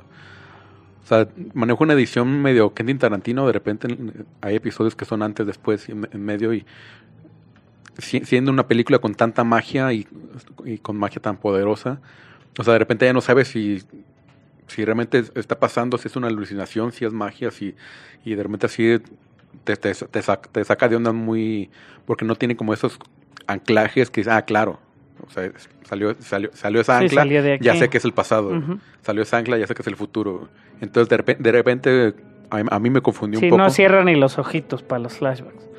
Este, pero bueno, el, el Witcher, de las series más streameadas del año, junto con Stranger Things y The Mandalorian, este, muy recomendada. Me hubiera gustado que saliera una por semana porque no me gusta. Es que es eso, es eso. Sí. Por ahí salió, digo, No- la no se segunda temporada de You, este, serie del Stalker, que realmente pudo haber terminado con una temporada, pero no sé cómo sigue la segunda temporada. Eh, la está viendo mi mujer, también dice que está interesante. Eh, Miss Maisel, que siempre la recomendamos, excelente serie. Eh, Barry en HBO, cualquier serie en HBO. His Dark Materials termina muy bien. Uh, Watchmen termina excelentemente bien. Entonces digo, pueden ver si Sí, por sí, ahí tienen la facilidad y tienen la HBO. si sí. recomiendo una película este año que vean, y será como mi recomendación de, de todo el año, sería Watchmen. Una serie, perdón. Una Dijiste película. película, perdón. Si recomiendo una serie en este, este año, sería Watchmen. Sí, yo creo que posiblemente lo mejor de la So- televisión. sobre todo, y sobre todo si, si han leído la novela gráfica. Eh, pero bueno, dicho ahora lo sí, anterior, ahora sí nos brincamos al Mandalorian. Buenas Bueno, noches a todos. antes que nada, al final se mueren todos. Se murió Sid Mead, un, un ilustrador, este futurista, artista gráfico, que, ayudó, que creó básicamente la imagen de todas las películas ochenteras futuristas, incluyendo Tron, incluyendo Blade Runner, Aliens, este, y Star Trek The Motion Picture, que creo que de, de los 80 y 70 es de lo más importante. Este, Muy clave, muy clave su estilo gráfico. Y digo, es interesante lo que se puede hacer o no hacer un director de arte, que es lo que estamos hablando justamente con, con The Witcher, porque el estilo que se maneja y el estilo que se marca desde un director de arte y, y- o desde alguna persona que está ayudando en este sentido del, del arte y del, del- del diseño de disfraces o todo lo que está pasando, es, ese, es eso que te da es eso que te da esa autenticidad posterior, ¿no? Del que es lo que estabas hablando con el Witcher. Entonces, pues digo que descanse en paz. Qué buena chamba, es buena Sí. chamba, Santa. Y bueno, ya pasando a The Mandalorian. Si no la han visto, o si no quieren spoilers, si, si no ven memes en Facebook, este... al- al- me- Sale Baby Yoda, no es Baby Yoda, les explicamos la situación de Baby Yoda. No, creo que eso ya lo hemos explicado en... Baby Yoda no- es un bebé de la raza de Yoda, nadie sabe cómo se llama la raza de Yoda, entonces le dicen Baby Yoda. The Child, conocido. The Child. Conocido como The Child. Y ahora Baby Mandalorian ahora. The Mando, The Mando Baby. Eh, pero bueno, esta serie ya terminó finalmente.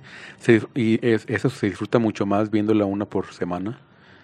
Ah, Sí, este, digo, somos muy... ¿Tú cómo la disfrutarías, Manchas? Porque, amigo, no te has puesto al día, güey. Voy en el cuarto. Eh, creo que ya estoy enterado de lo que pasa. Pero sí me, me gusta más verlas a la semana. Esta no tuve chance de ver los últimos cuatro capítulos conforme salían. Pero sí se disfruta mucho más y además ayuda a que la conversación siga en transcurso. Sí, porque una serie de Netflix, el primer fin de semana que sale, todo el mundo la ve y ya no hay nadie que platique de ella. Esto de un No, y- capítulo y por se, se semana te olvidan hasta los nombres de los Sí. personajes y... permite la discusión, que haya after shows del Como programa, nunca sabes distinguir a los niños de Stranger Things, ¿no? Sí, o sea, ¿cuánto dura el furor de Stranger Things después de que sale? Dos, tres semanas. Sí. De Mandalorian duramos ocho semanas hablando de una serie de Star Wars. O sea, eso es algo muy, muy impresionante. Y aparte luego, la obviamente, también que lo planean, pues se topa con la película, etcétera, etcétera, ¿no? Y se viene lo del parque. O sea, digo, Y- vaya Star Wars para rato, obviamente Mandalorian lo está manteniendo y dando buenas cosas de qué hablar. Y digo, comenzando desde el primer episodio, nos topamos con este personaje llamado, ya sabemos cómo se llama, Jin. Jin Jarris. Jin, Jin Yarin. Que soltó la sopa a Pedro Pascal antes de que saliera la serie. ajá, Sí, Sí. Era un, un spoiler que había aventado ahí en una entrevista. Pero bueno, Jin Jarin, que no lo que nos lo presentan por ahí en el primer episodio como un cazarrecompensas, muy al estilo, y la gente que no sabe mucho de la historia de Star Wars, pues muy al estilo de Boba Fett, pensando que es un Mandalorian así, cazarrecompensas y que todos son así. que, técnica- que técnicamente Boba Fett no es Mandalorian, pero es lo, lo que relacionamos con la armadura Mandalorian. Y, y se aprende mucho en la serie, durante la serie, de cómo se desarrolla esta, este credo de los mandalorianos, comenzando como que eran una raza en un planeta y al ser totalmente exterminados por, la, por, la, por el imperio, pues crean estos como covenants y estos este, eh, comunidades escondidas en ciertos planetas Sí. donde cualquier mandaloriano puede acudir este, existir y obviamente pues la mayoría y que siguen el camino del credo del Mandalorian, del This is the way, no se quitan su casquito ni nada porque pues es parte de sus creencias.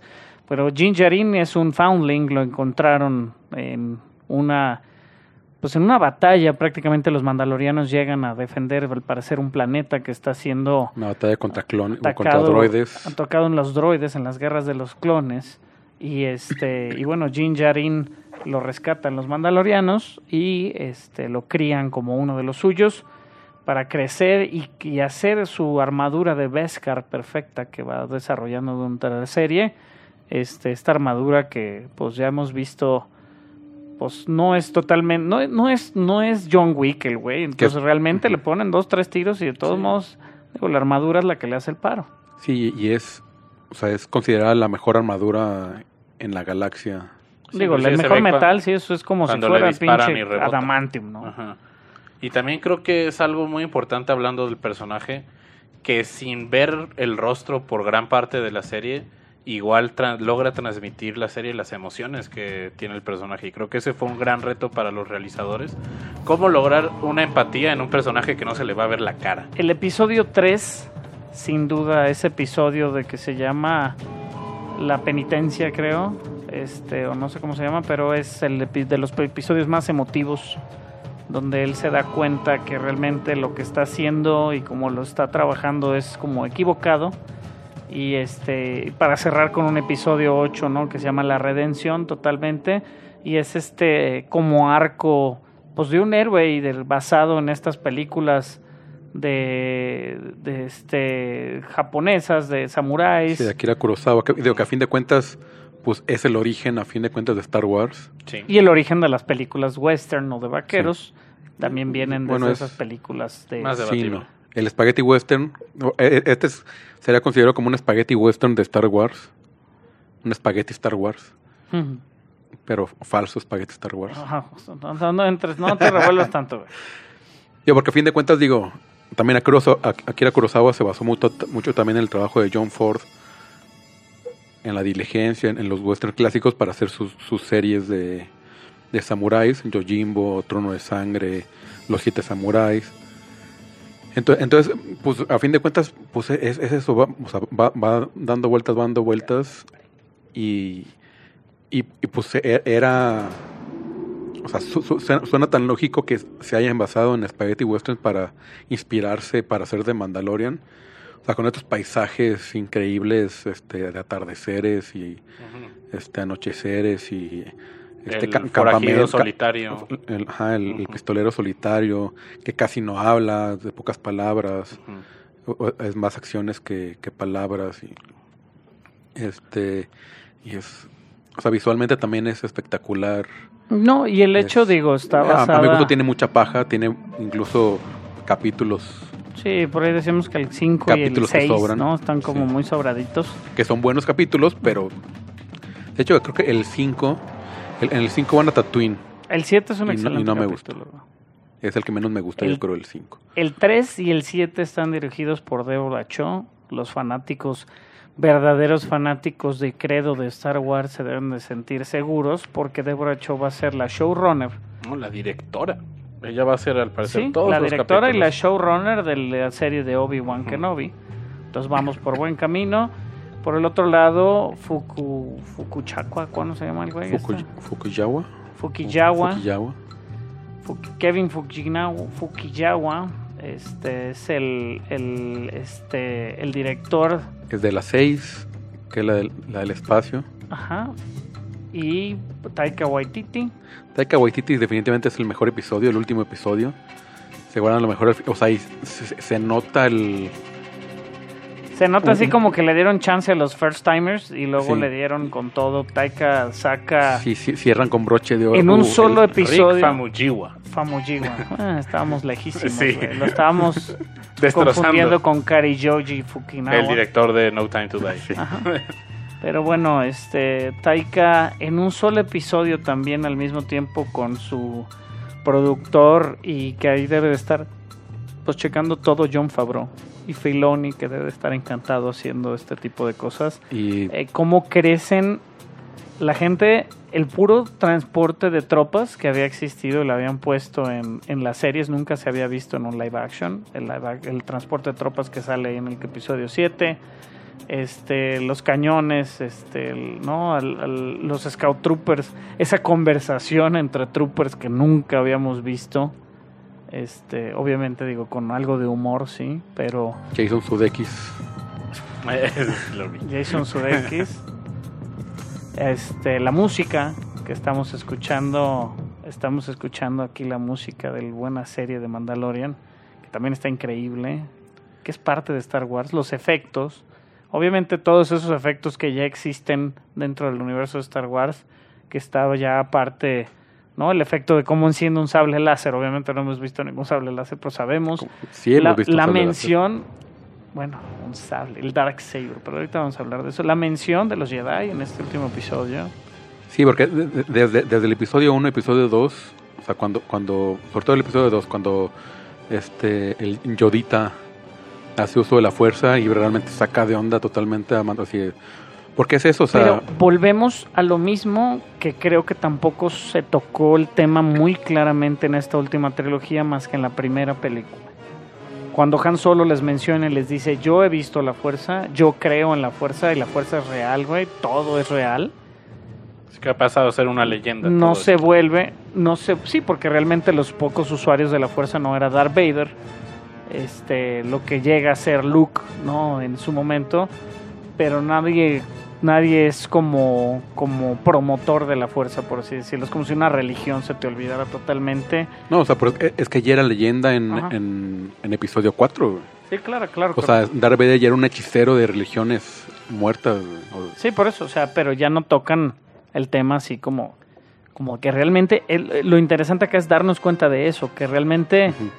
Toda la vida ha sido este una leyenda. O sea, la fuerza no, digo, sabe- ahí sabemos que está, pero nadie nunca la ve y ya cuando la ve, pues te cagas, ¿no? O sea, cambia hasta la mentalidad del personaje de, de este... ¿Cómo se llama en el personaje? Es que el ese personaje creo que lo mencionan por nombre nada más una vez. A Nick Nolte. No, al otro. Al negrito. Ah, este. ¿Cómo se llama? Ay, se me fue el nombre. Pero bueno, el personaje el que le da los... Que es Apolo mis- Creed. El que es Apolo Creed, Griff carga. Griff carga. Él Sí, le carga. cambia totalmente su... O sea, se hace creyente de 0 a 100 en un ratito, güey. Y realmente, digo, es importante. Lo hace con un movimiento que usa Rey para curar por ahí. Este, pero es importante para el desarrollo de la serie que, que sabemos o que está regresando la fuerza a la galaxia, ¿no? Que es lo que estamos viendo, lo que vimos con The Force Awakens y posteriormente con The Last Jedi y ahora cerrando eh, como cierra el episodio 9 con, con Rey, pues sí que cree en la fuerza, pero que ya se sabe y que siempre se especuló que podía existir ese como lado gris de la fuerza, ¿no? Donde estás entre el, entre el bien y el mal, no el bien y el mal, pero estás entre el uso correcto, este, o el, o sea, porque digo, no, como una religión podrían ser como monjes, como lo quería hacer Keynan en algún punto de no la usas porque porque no está bien, ¿no? no eh, o, mantenerla escondida al punto donde decir, bueno, la vamos a usar porque es lo que nos va a solucionar el pedo. Entonces digo, me, me llama muchísimo la atención qué tanto con pequeños detalles el Mandalorian ha podido crecer esta, el, como todo el canon de Star Wars, ¿no? Ahora también, por ejemplo, Baby Yoda ya es un Mandalorian. Bueno, es un foundling. Es un, fa- foundling. bueno, es, un Foundling. Ujú.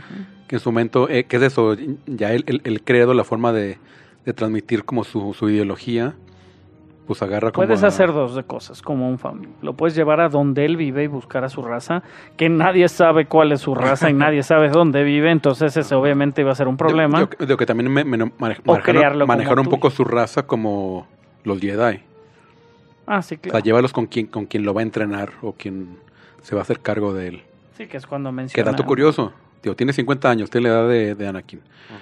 Pero para el final de de Rise of Skywalker, va a tener más o menos como 70, 80 años, que es más o menos la edad a que su raza más o menos empezaría a entrenar. Como Padawan. Oh, puede ser el Padawan de Rey, Dios mío. Ey, Yo eh, sí vería esa película. Eh, eh, es la chaqueta mental que todo mundo... Está bien, Se está está bien. haciendo y en Babu este Freak conduciendo la nave. Con Wow, no lo había BB-8 pensado. Y. Porque sí había visto la teoría de Baby Yoda como uno de los estudiantes del templo Jedi de Luke. A ver, Mm, No, no, no, no, esa está fuera de tiempo.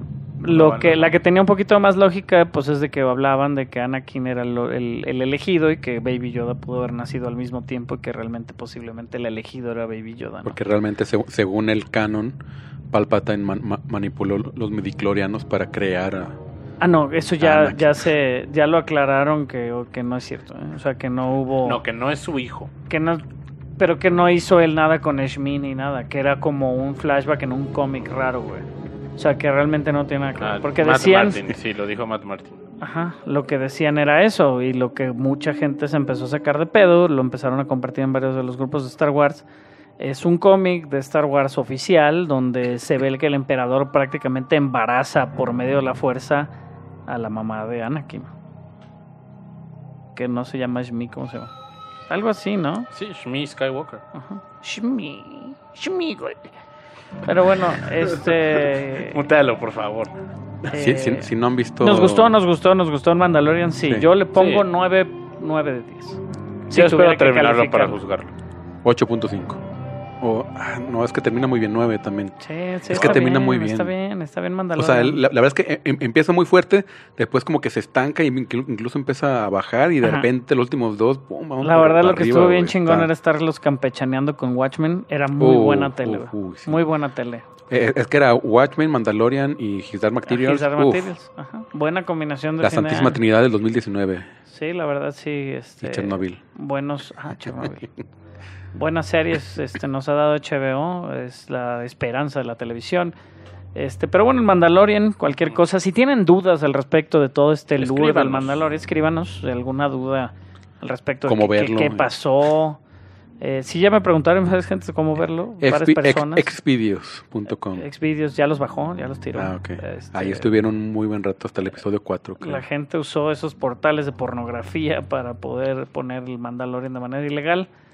Este, pero bueno, interesante serie, buena serie. Disney Plus llegará a México el 20 de noviembre del 2020, Al parecer. al parecer. Se, se rumora que antes va a llegar Todos- Mandalorian acá. Todas las series, Probablemente Amazon Plus, que a, a- Am- sea Amazon Prime. todas las series de Disney Plus, al final, literal dice español latino, fulano de tal, fulano de tal. No, todas su- tienen la opción To- de todas están en, idioma en español, español. Todas están en español latino. O sea, en Todas, Estados Unidos todas, vas. Todas, todas. Yo tengo un amigo que vive en, en- en- en Canadá y así, ¿no? Pues también.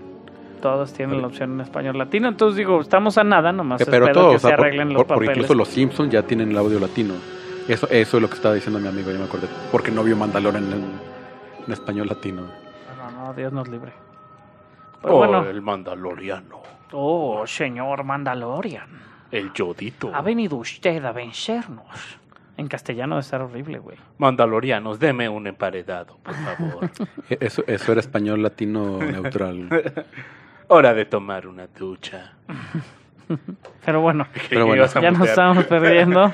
En Estamos el perdiendo la cordura. 2020 eh, hablamos el capítulo anterior de las mejores películas del 2019, por ahí lo pueden escuchar para saber qué fue lo que más nos gustó a todos en cuanto a calificaciones. Del 2019. Empezando el año, vamos a hablar de las mejores de la década. Ajá. Dificilísimo. Y sobre lo, que nos espera ahora 2020, Ujú. Sí. ¿Qué viene? Viene, Viene James Bond. Black Widow. viene Black Widow, viene... Este, ¿Qué no viene, güey? Viene un chingo de cosas, güey. Todo lo que viene en televisión creo que está más interesante. Me inspira más la televisión el próximo Boys. año que el cine. Bad Boys. Bad sí, Boys es 3. cierto. que tristemente no es de... Free Guy. Fíjate que fuimos a ver la de... La de Ten- Jumanji. Tenet. La de Jumanji. Tenet. Ah, Tenet se La- lo voy a la- hacer. la- la- 1917 va a salir va a salir el pro- empezando el año. Top Gun. Excelentemente calificada 1917, güey. El one shot de, de Sam Mendes está cabroncísimo, güey. Que dicen que está increíble la película. Este, 96% en Rotten Tomatoes. Godzilla contra Kong. Se viene este Ghostbusters Afterlife. Ghostbusters Afterlife, sí, que sí. promete. Se viene Billy Ted. Pues buen año, se Muchas nos buenas espera, ¿eh? Nos Haremos espera un buen año. preview. vamos a tener aquí y este pues síganos, no- Minions 3. síganos compartiendo, síganos dando like, síganos este mencionando ahí con sus amigos. Yo tengo ya varios amigos que les ha llegado por otros amigos que no soy que no soy yo. A mí me han dicho que les empieza a salir en el feed de Spotify. Interesante. Ajá. Muy bien. ok. Qué bueno. Nos Qué bueno que estamos ahí en Spotify y que nos Ajá. llame alguien, llámenos a Spotify, llame ya, tenemos el teléfono en algo, tenemos ¿Qué? mails, algo en la página, así como por si Nuestros- alguien, No, nuestras redes sociales. por si Don Netflix se quiere comunicar con nosotros y nos quiere decir, oiga, pues quiero que hagan unas pequeñas cápsulas para nosotros, porque pues los de... Bueno, ya te voy a pinche mutear. Cinépolis Nosotros nos, nos, nos retiramos. Eh, recuerden que nos pueden escuchar en nuestra página al final se mueren todos.com. Ahí están todos los links a todas nuestras redes sociales, a todos los servicios donde estamos está disponible el podcast. Este y pues bueno, yo me despido, soy arroba Barson en todos lados. Arroba el machas, el guion bajo machas en Instagram. El Machas, yo soy Warvin, Warvin01 en todas las redes, Warvin en Xbox. Quieren agregar para jugar Battlefield, diré Battlefront 2. Battlefront 2, así como dato, ahorita que andamos bien Star Warses, este, lo actualizaron con todo el Ah, contenido sí, de Rise está. of Skywalker. ¿Ya lo compraste? Y lo- ya siempre lo he tenido. No, no, uy, disculpe usted. No, te- lo compré desde el día Ajá, uno, güey. Se lo compré a mi hijo. Entonces ya lo estamos jugando los dos al mismo tiempo. Es muy divertido. También si quieren jugar conmigo en PlayStation Network, soy Kylo Ren 17. ¿Es neta? Sí. Machas. Mal macho, mal macho. Soy Noob Master 69.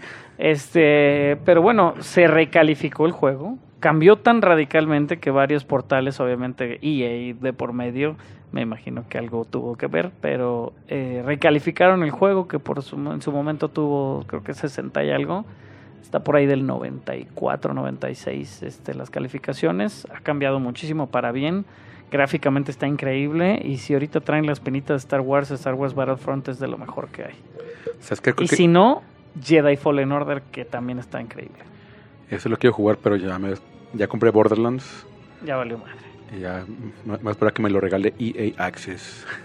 Pero bueno, gracias por escucharnos. Eh, nos vemos el próximo año, la próxima década. Técnicamente no la próxima década, pero la próxima década. Porque todo el mundo está diciendo la próxima década, así que nos vemos la próxima década. La próxima década. Y chao. Uga. uga, uga.